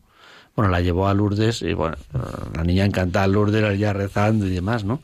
Entonces, muchas familias alejadas de, de la iglesia, alejadas de la fe, por esta dificultad, porque se sienten muy dolidos, porque tienen muchos problemas los niños y no tengo tiempo para ir a la iglesia, han encontrado en esa acogida de esas catequesis un aire nuevo, una explicación también a su dolor, a su, a su, dificultad, y están felices en, en, la parroquia. Mañana justamente preparan un Via Crucis que va a ser divertidísimo, ¿no? Han preparado un Via Crucis los niños de ahí que va a ser muy, muy entretenido, ¿no? Eso es uno de... es que son 40 proyectos, ¿no? Si lo explico todos, entonces vamos a estar hasta las 10 de la mañana. ¿Y la oración? Porque para sostener todo esto en, en su vida entiendo que que tiene que haber mucho tiempo, ¿no? De intimidad con el Señor, ¿no? Porque al final yo creo que el secreto de todo es que es querer con su propio corazón, ¿no? Es el mismo corazón de Cristo que, que se da, ¿no? Al final somos todos instrumentos, ¿no? Y esa mirada y esa forma de tratar y esa sensibilidad y esa confianza, ¿no? Porque escuchándole nos damos cuenta que cuando le das la mano al Señor llegas a lugares donde nunca hubieras imaginado, ¿no? Que podías llegar y que lo imposible se hace posible. ¿Cómo vive esa intimidad con el Señor? Ese rato donde están cara a cara. Yo procuro rezar siempre en la parroquia, delante del sagrario, lo cual me la juego, porque claro, está delante de la parroquia del sagrario, y entonces yo le disculpe, aquí era la misa de ocho, por favor, disculpe, ¿puede traer ropa? Y ya te digo que la voz, los, ya no, ¿para qué preguntas si ya las trae la, la, bolsa de ropa? Entonces, hay muchas interrupciones, pero aún así siempre insisto en hacer la oración eh, delante del sagrario y tengo diversos métodos para intentar evitar estas distracciones, pero algunos funcionan, otros no. Pero ese rato de estar con el Señor, aunque sea con interrupciones de la gente, porque cuando aunque te escondas en un rinconcito te encuentran, ¿no? Ahí, está el cura. Alguno dice, no, es que venía a preguntar una cosa. No, pero mire, ahí al fondo está, sí, pues sí, ahí está el cura, vaya pregúntale al cura. Pero aún así procuro aprovechar esas distracciones para seguir hablando con el Señor. Porque sé que el Señor me, eh, me está diciendo, como decía antes, ¿no? que, que Él me ha casado con los, con los pobres. Y entonces yo sé que cuando me interrumpe un pobre a preguntarme cosas que, que digo, vaya, si que está puesto en el cartel, oiga, pero el Señor me está diciendo, no sé qué te lo envío yo para, para que te enteres, ¿no? O sea, como que te lo envío yo. Entonces, es una oración no, no intimista como pudiera gustarnos, ¿no? De, profundizar el Evangelio y estar ahí dándole vueltas al corazón del Señor, sino que de repente una, una señora, padre, que le traigo aquí a mi hija para que la bendiga. pues para que te bendiga a la niña y tal. Y ya de paso le cuento una cosa. Por favor, cuándo podré terminar hoy. Pero detrás de todo eso está, está el Señor. Entonces, nunca dejo los ratos de oración, ni el rosario, por supuesto, ni el rato de oración por la mañana, por la tarde, la liturgia de las horas. Eso es sagrado, es sagrado. Ahora, interrumpido bastante, ¿no? Pero sin eso no podría vamos, no podría, no es que no es que hago nada, yo simplemente soy un observador de milagros, ¿no? Pero llega un momento en que no no podría estar allí. O sea, si no hago oración, mm, no voy a agotar ni 10 años, ni uno, ni un mes. Está claro, porque eh, no es algo que te guste, es algo que le gusta a él. Y cuando notas que le gusta a él, entonces a ti te gusta. Pero si no entiendes que le gusta a él, ahí no sigues. ¿Por qué escribiste el libro? por ellos, por ellos, por sus conversiones, porque hay que reflejar todo lo que Dios ha hecho, ¿no? Es, es la, responsabilidad de decir este paso de Dios en tantas almas, en tantas cosas bonitas, ¿no? Que yo soy un observador privilegiado, tenía que dejarlo por escrito, no podía quedarse en el olvido, ¿no? Había que reflejar esos milagros que Dios ha hecho muchas personas, ¿no? Y que ellos lo saben, pero mucha gente no lo sabía. Y yo creo que, que al menos eh, que quede ahí ese es escribir eh, lo que Dios hace, ¿no? Tomar nota de lo que Dios hace. Y al final la Virgen ha sido también la madre de, de cada una de estas historias. Bueno, es que la Virgen del Carmen, que es la patrona de Puente Vallecas, que está ahí presidiendo en su altar, eh, cuando llegué se lo dije, eh, digo, tú te encargas de todo. Ella me enseñó que dice, sí, yo y San José, es que son un tándem estupendo, es un matrimonio estupendo. Entonces, ella y San José eh, se encargan de todo, ¿no? Le da una ternura. La, la cantidad de personas que se han convertido mirando el rostro de la Virgen y personas que, que acuden al confesionario, a veces le pregunto, oiga, ¿y usted por qué, si lleva tanto tiempo sin confesarse, mm, ¿por qué ha venido a confesarse? ¿Es que tiene la boda de su hija o es que va a ser padrino de un bautizo? No, no, no, es que estaba mirando a la Virgen y, y, y notado que tengo que confesarme. Eso es lo que hace ella.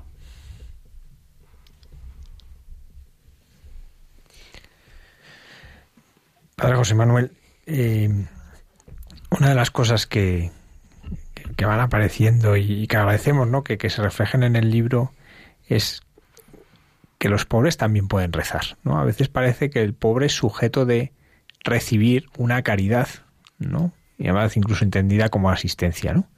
Eh, y tú nos hablas de pobres que rezan, de retiros en que participan, ¿no?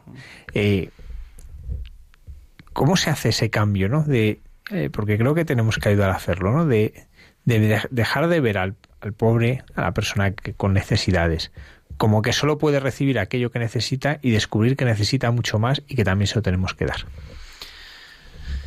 Sí, es que en las iglesias corremos el riesgo de tener la, la puerta de los pobres, la puerta de carita por la parte de atrás, ¿no? Que no moleste, que la cola de los pobres que no moleste, y luego la puerta delantera que es la bonita y para la gente que reza, ¿no? Usted quiere rezar, puerta delantera. Usted quiere pedir ayuda, puerta trasera, ¿no? Eso, que es una simplificación, pero corremos ese riesgo, ¿no? Entonces, eh, es verdad que en los ejercicios espirituales de, de muchas parroquias, eh, unos pobres así mm, como que no pintan, como que no caben, como que no parece que no, no es su sitio, ¿no? Entonces yo hacía ejercicios espirituales normales, los clásicos, una o dos veces al año, ¿no? Pero me di cuenta de que es, un perfil determinado, que está bien, pero hay que hacer algo más, más directo, más afectivo. Entonces montamos este sistema nuevo que tenemos, le llamamos experiencia Tabor, porque se está muy bien, la verdad. La gente llega. Me acuerdo de un señor que, que vino obligado por su mujer, ¿no? Que le dijo, tú tienes que esto, que esto es muy bueno. y el tío lleva una cara de cabreo, mi mujer me trae aquí y tal. Y tan solo lleva media hora y está ahí sentado en una silla, que hay un patio muy bonito, es, es el antiguo seminario menor de, de, Getafe, está en Cubar de la Sagra, ¿no? Un sitio precioso, un jardín.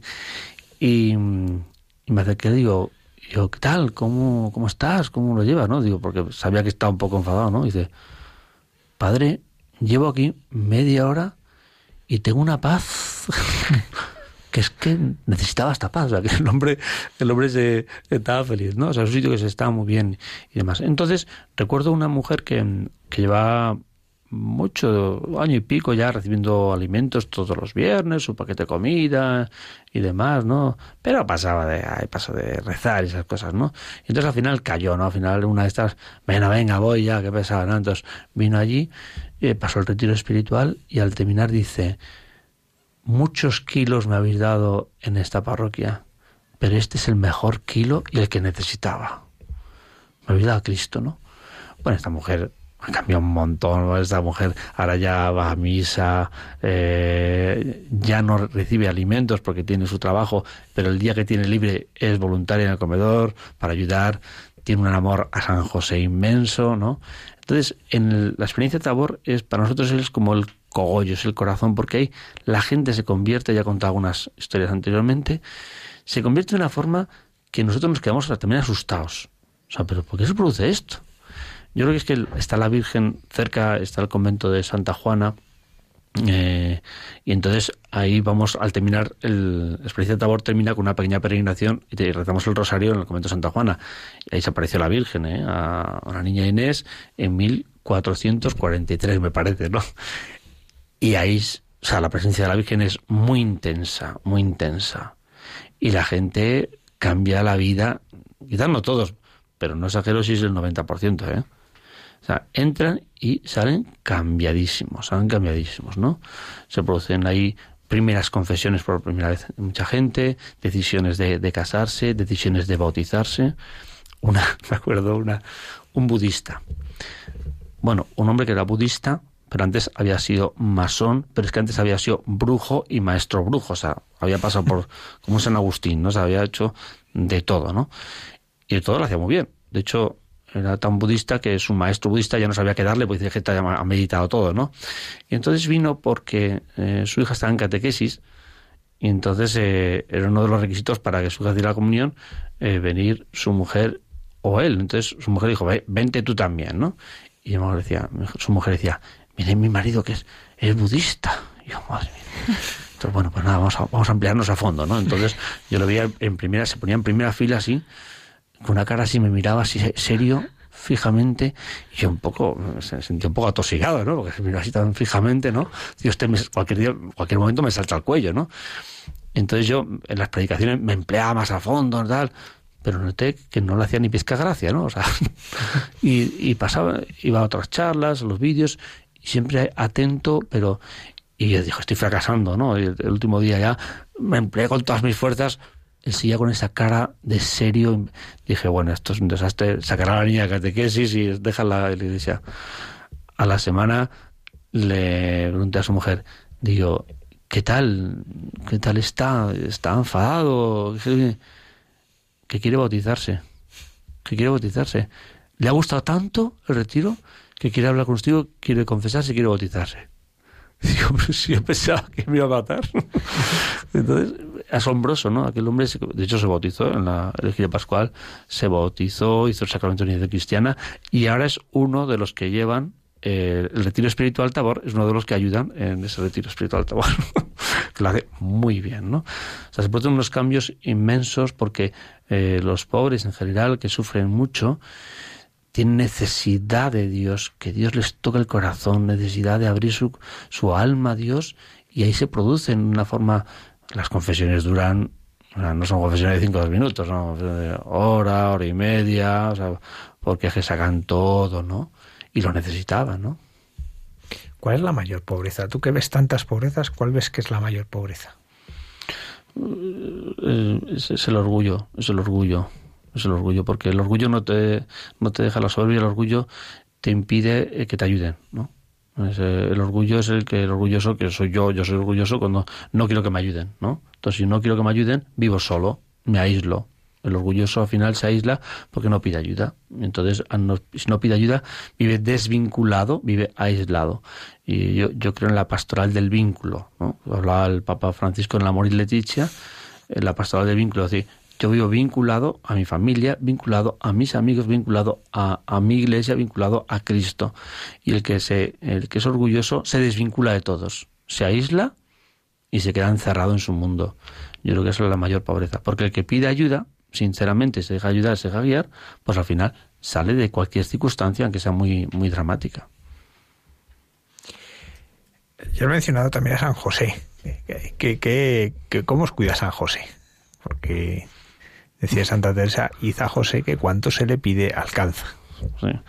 Ahí, la experiencia de de San José es que cuando faltan cosas se le pide a él y llegan las que le ha pedido otras cosas eh, asombrosas, ¿no? De, desde la directora del comedor que, eh, que dice, se ha quemado la comida, no hay nada, quedan, eh, quedan 20 minutos y no hay nada porque se ha quemado, porque lo han hecho mal. Ay, Dios mío, la ronda, que están todos esperando eh, y ya no hay nada en la despensa, no sé qué. Y en ese momento, vamos a rezar. A... Entonces dice ya, vamos a rezar a San José, pero es que a ver, quería comprar algo. No, vamos a rezar a San José. Están rezando a San José y llega un señor que veía tener un cargamento de huevos y entra con un montón de cajas de huevos, ese día ya sé lo que de, comida, tortillas, o sea que de esos milagros un montón, o de, oye que, que falta, eh, que hay que comprar el segundo y no tenemos dinero y no está el de economía y no, tenemos algo para, dinero, y dice, pues salgo afuera a ver si me fían, ¿no? Entonces sale afuera, dice, voy a ver si estas tiendas me fían para comprar el pollo o lo que sea, ¿no? Y según está saliendo llega una señora y dice, que, quería dar un donativo, y 300 euros, ya tenemos salvado el plazo de comida, así. Todos después de rezar a San José, o sea, San José hace unos milagros y nos cuida a todos de la forma, desde lo sencillo, concreto, como he contado, hasta lo espiritual. Hay una que eh, le llama eh, mi viejito loco. Digo, pero ¿cómo le llamas a San José? Tu viejito loco. Y dice, sí, porque para hacerme caso está un poco loco. de tanto que le pido, está un poco loco para hacerme caso. En esto, eh, por lo tanto, estáis experimentando de un modo muy especial la providencia de Dios, ¿no? Sí, sí, constantemente esto, o sea, esto sale porque porque Dios hace unas cosas que nos deja asombrados, ¿no? O sea, nos lleva de un sitio a otro, nos va, ahora me estoy acordando de, claro, fue como fue, eh, cuando ya terminamos de construir, eh, bueno, es que me acuerdo esta cosa, digo, pero qué, qué locuras. ¿eh? Mm, terminamos en un, sitio, había que alquilar un local, nos parecía muy bien, el sitio estaba muy bien, pero, pero hay que hacer una pequeña reformita. Y dije, bueno, pues esto, 20.000 ah, euros, esto, tenemos cuatro paredes, pladur y ya está, ¿no? pero empezaron a complicarse las obras, la cimentación, no sé qué, el arquitecto empieza, empezó a, a se va el presupuesto, el doble, el triple, y ya me llama el económico y dice, esto es una locura, esto no puede seguir, esto hay que cerrarlo, esto. Y entonces, digo, pero ¿cómo vamos a cerrar esto ahora? O sea, hay momentos en los que dice, pero es que yo, no puedo cerrar esto. En serio. Mira, vamos para adelante y ya veremos cómo. Pero ¿cómo se va a pagar esto? Digo, no, no lo sé, no lo sé. A rezar, a rezar y ya está, ¿no? Pues empieza a llegar un donativo, uno hace un crowdfunding, otro hace un concierto, otro no sé qué habla con ese cual y se pagó todo, todo el comedor. fue una cosa, pero es que, es increíble, ¿sabes? Es que, no, vamos, si yo sabía lo que costaba todo, digo que no, ni empiezo. Pues no acabo de pagar todo, ahora hay que pagar la, el alquiler de mes alquiler de mes, madre mía, habrá que hacer suscripciones, campañas, eh, eh, proyectos económicos y tal. Digo, mira, vámonos a Fátima a rezar y ya está. Entonces nos fuimos a, hicimos una peregrinación a Fátima para pedirle a la Virgen, bueno, muchas cosas, pero entre otras, esto, a ver cómo pagamos el alquiler de mes, que no era barato, ¿no? Volvimos el domingo, el lunes por la tarde se presenta un señor que hacía como cuatro o cinco años que no le veía, le había perdido señor. Se presenta, estuvo en misa, quería hablar conmigo, pues tengo mucho lío, tengo confesiones, pues yo lo espero, una confesión, entonces, tengo una reunión, pues espera, sí, sí, yo lo espero, y tal. Le dice, esperar, pobre, dos o tres horas, ¿no? Al final digo, bueno, ¿qué, quiere usted, no? Mm, ¿Qué necesitas? Digo, bueno, pues de todo, de todo. No, sí, pero es lo gordo. Digo, pues mira, ahora pues, lo más gordo es que pagar el alquiler de mes, porque es que esto es que no, no hay manera, ¿no? O sea, que tengo un comedor y tal. Yo te pago el alquiler de mes de todo el año y el próximo año, pues también. ¿Eh? Digo, le dije, ¿tú sabes qué es lo que le pedí a la Virgen ayer? no, no lo sabía. O sea, es así, milagros así tan directos, o sea, tan, tan, tan exageradamente directos, ¿no? Que ya digo, hombre, esto es demasiado explícito por parte de la Virgen.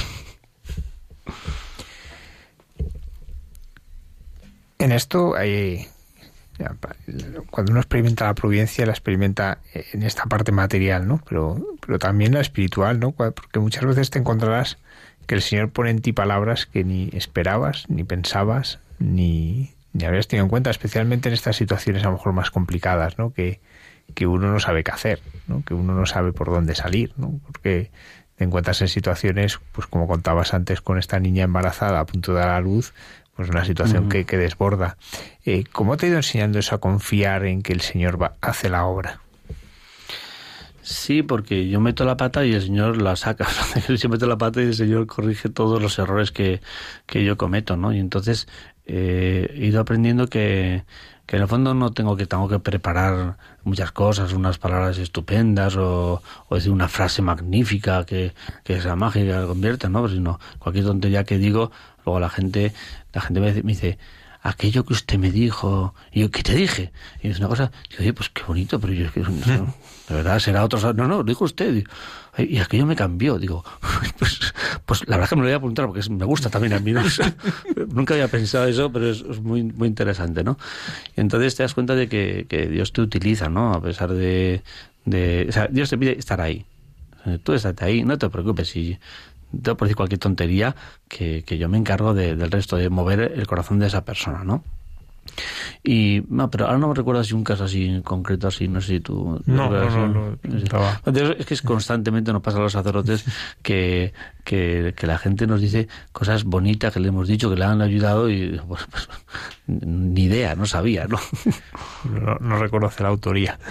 sí, sí, sí, sí, eh, Vivimos un momento en que hay mucho pesimismo, ¿no? En, en, la, en, muchas personas en la iglesia, ¿no? De, bueno, pues porque no, no, es fácil que todos los días prácticamente haya noticias negativas, eh, que uno va a parroquias en que pues, pues hay muy poquita gente. Eh, tú, sin embargo, vives una realidad rica y vital, ¿no? Eh, ¿Cómo se puede mm. animar a esas personas que tienen esa mirada pues tan pesimista hoy en la vida de la Iglesia? ¿Tú qué les, tú qué les contarías, qué les dirías? Bueno, has escrito un libro, ¿no? Pero, que habla de esto, ¿no? Pero, ¿qué les dirías a esas personas pues, que les cuesta ver la vida de la Iglesia con esperanza?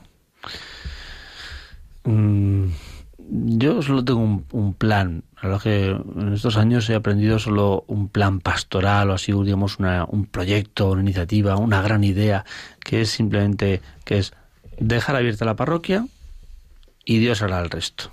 Nosotros decidido como eso. Cuando uno deja abierta la parroquia y, bien cuidada, claro, con luces encendidas, ¿no? Los sagrario iluminado, los santísimo expuesto, pues Dios hace el resto. Dios hace el resto, claro. Pero hay que dejarse, hay que dejarse hacer, como la Virgen María. De, la Virgen María no dijo, me hace pensar mucho, ¿no? Cuando le dicen a la Virgen, eh, va a ser la madre del Señor y más.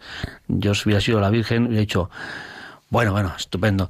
Me pongo a ello, voy a hacer un plan, voy a hacer, redactar unos principios, te lo cuento, o sea, yo voy a ponerme a ello, ¿no? Enseguida me pongo a hacer esto, a ver cómo lo sacamos. Pero ella dice, no dijo yo haré, sino hágase en mí. Ella no tenía un plan, sino dijo, hágase en mí, segundo palabra. Y yo creo que eso los sacerdotes tenemos que aprenderlo. El, el hecho de que estamos siempre, digamos, queriendo hacer cosas. He un grupo, he sacado una iniciativa, ahora una peregrinación.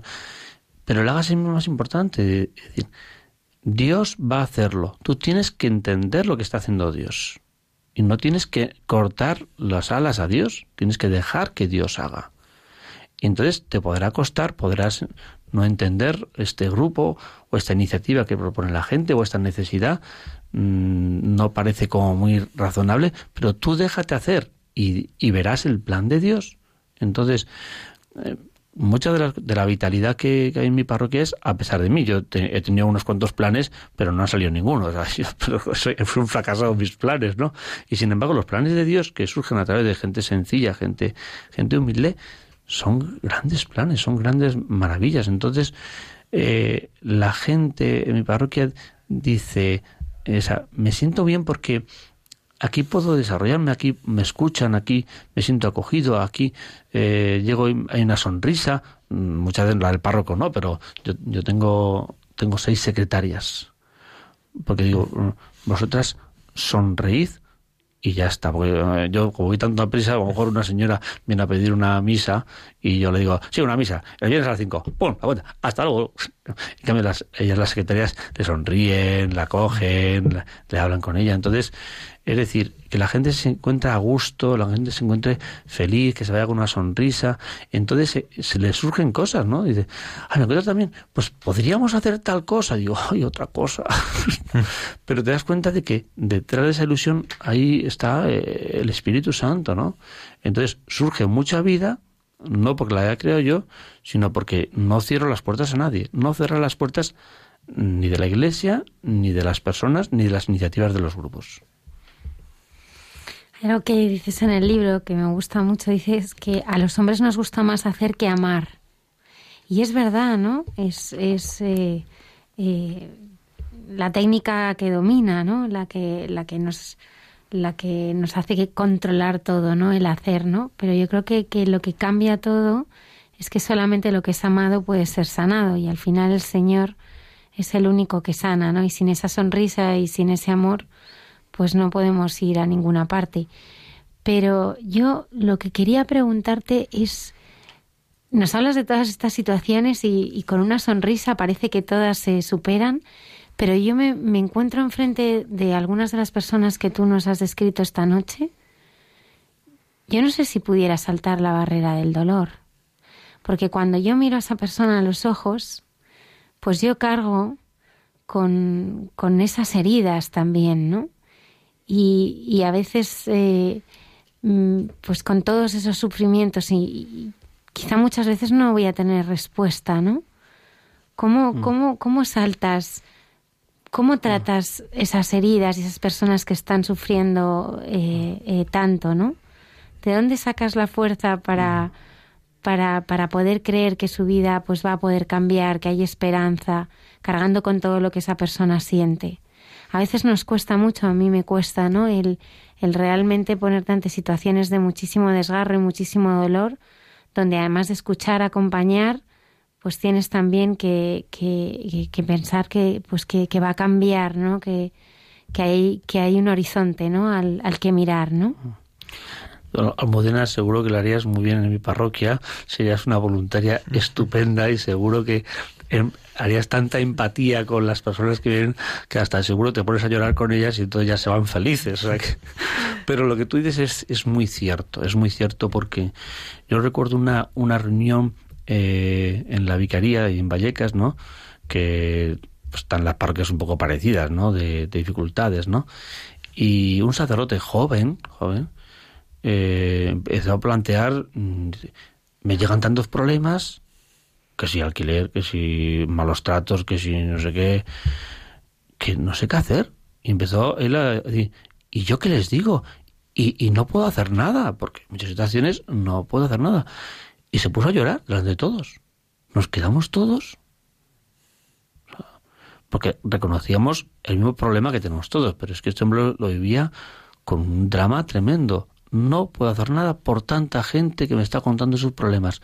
Les escucho y no tengo solución. Y claro, nos sobrecogió a todos, ¿no?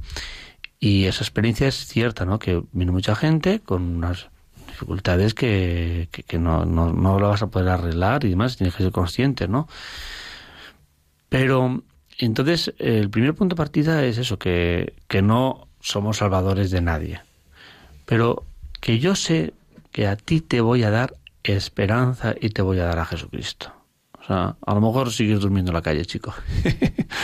Eh, pero, eh, pero sé que puedo darte esperanza. Eh, una de las voluntarias de Caritas me dice, bueno, es que viene tanta gente. Últimamente han venido, como han venido muchos de, Venezuela, en el último, desde enero, que ha habido, se han incorporado 109, lo digo, estuve con las cifras, ¿no? 109 de, de, de Venezuela que están viendo asilo, están en un albergue, ¿no? 109 nuevos al comedor, ¿no?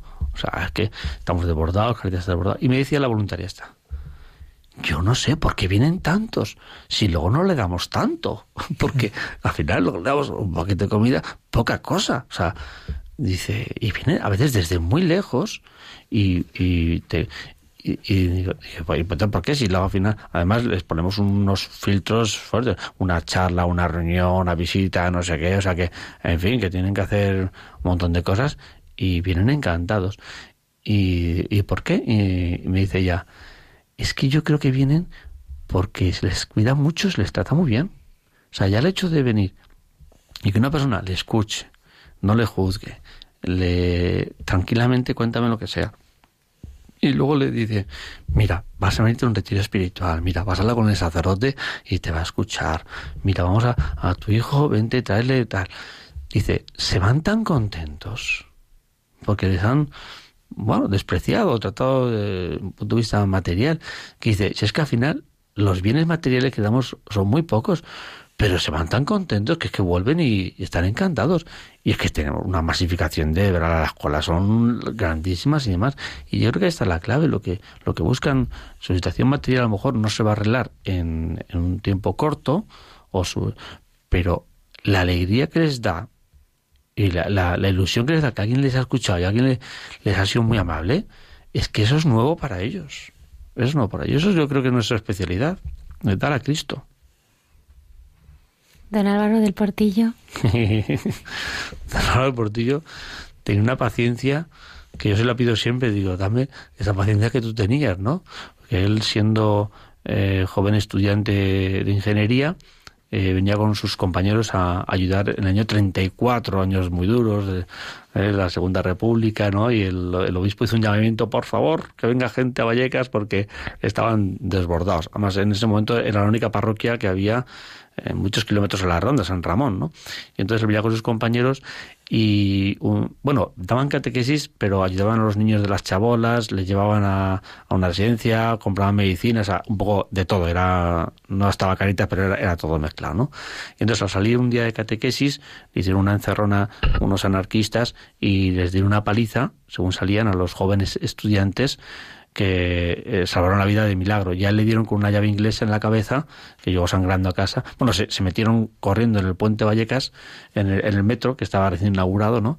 Y salvaron la, la vida por, por segundos, ¿no? Porque llegaban detrás corriendo con los palos y tal, ¿no? Y le quedó siempre dolores de cabeza de aquella herida, ¿no? Y entonces, eh, pero él siguió dando catequesis, estaban tranquilos, ¿no? y luego cuando fue la beatificación en el año 2014, pues eh, que en ese momento estaba el crecimiento el, creciendo el comedor y el montón de otras actividades eh, familiares y espirituales. Entonces y de búsqueda de empleo y todo eso. Entonces eh, decidimos eh, darle el nombre a todo el conjunto de obra social familiar Álvaro del Portillo. Mm, recuerdo de ese beato. tenemos otro beato, otra beata, la beata Pilar Izquierdo, también de, o sea, tenemos dos beatos en la parroquia, que fueron catequista también, Beata Pilar Izquierdo fue catequista, que el, centro de menores se llama Beata Pilar Izquierdo, y la hora conjunta se llama eh, Beato Álvaro del Portillo. Y está en un tercer beato, eh, el párroco de, de, de esos años, Emilio Franco, es, encabeza la lista de sacerdotes de Madrid que se va a proponer para la beatificación. Entonces será, si no, si no, o sea, si va todo bien, será, será Beato Párroco Emilio Franco y compañeros mártires, ¿no? Párroco de San Ramón, o sea que una parroquia de muchos santos. Bueno, nos quedan unos minutos para terminar el programa. Ha sido un, un, regalo. Yo no puedo más que recomendar a los oyentes pues que sumerjan eh, su corazón en este libro al cruzar el puente, Testimonios de una iglesia abierta a todos, del padre José Manuel Orcajo.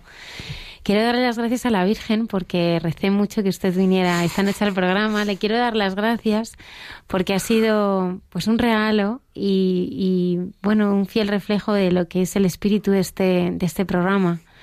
Le quiero dar muchísimas gracias por haber estado aquí, por haber compartido eh, pues tantos milagros y la hora de ese Dios bueno, ¿no? Que no nos abandona nunca, no nos suelta de la mano y hace posible lo imposible. Muchísimas gracias. A vosotros, gracias a vosotros.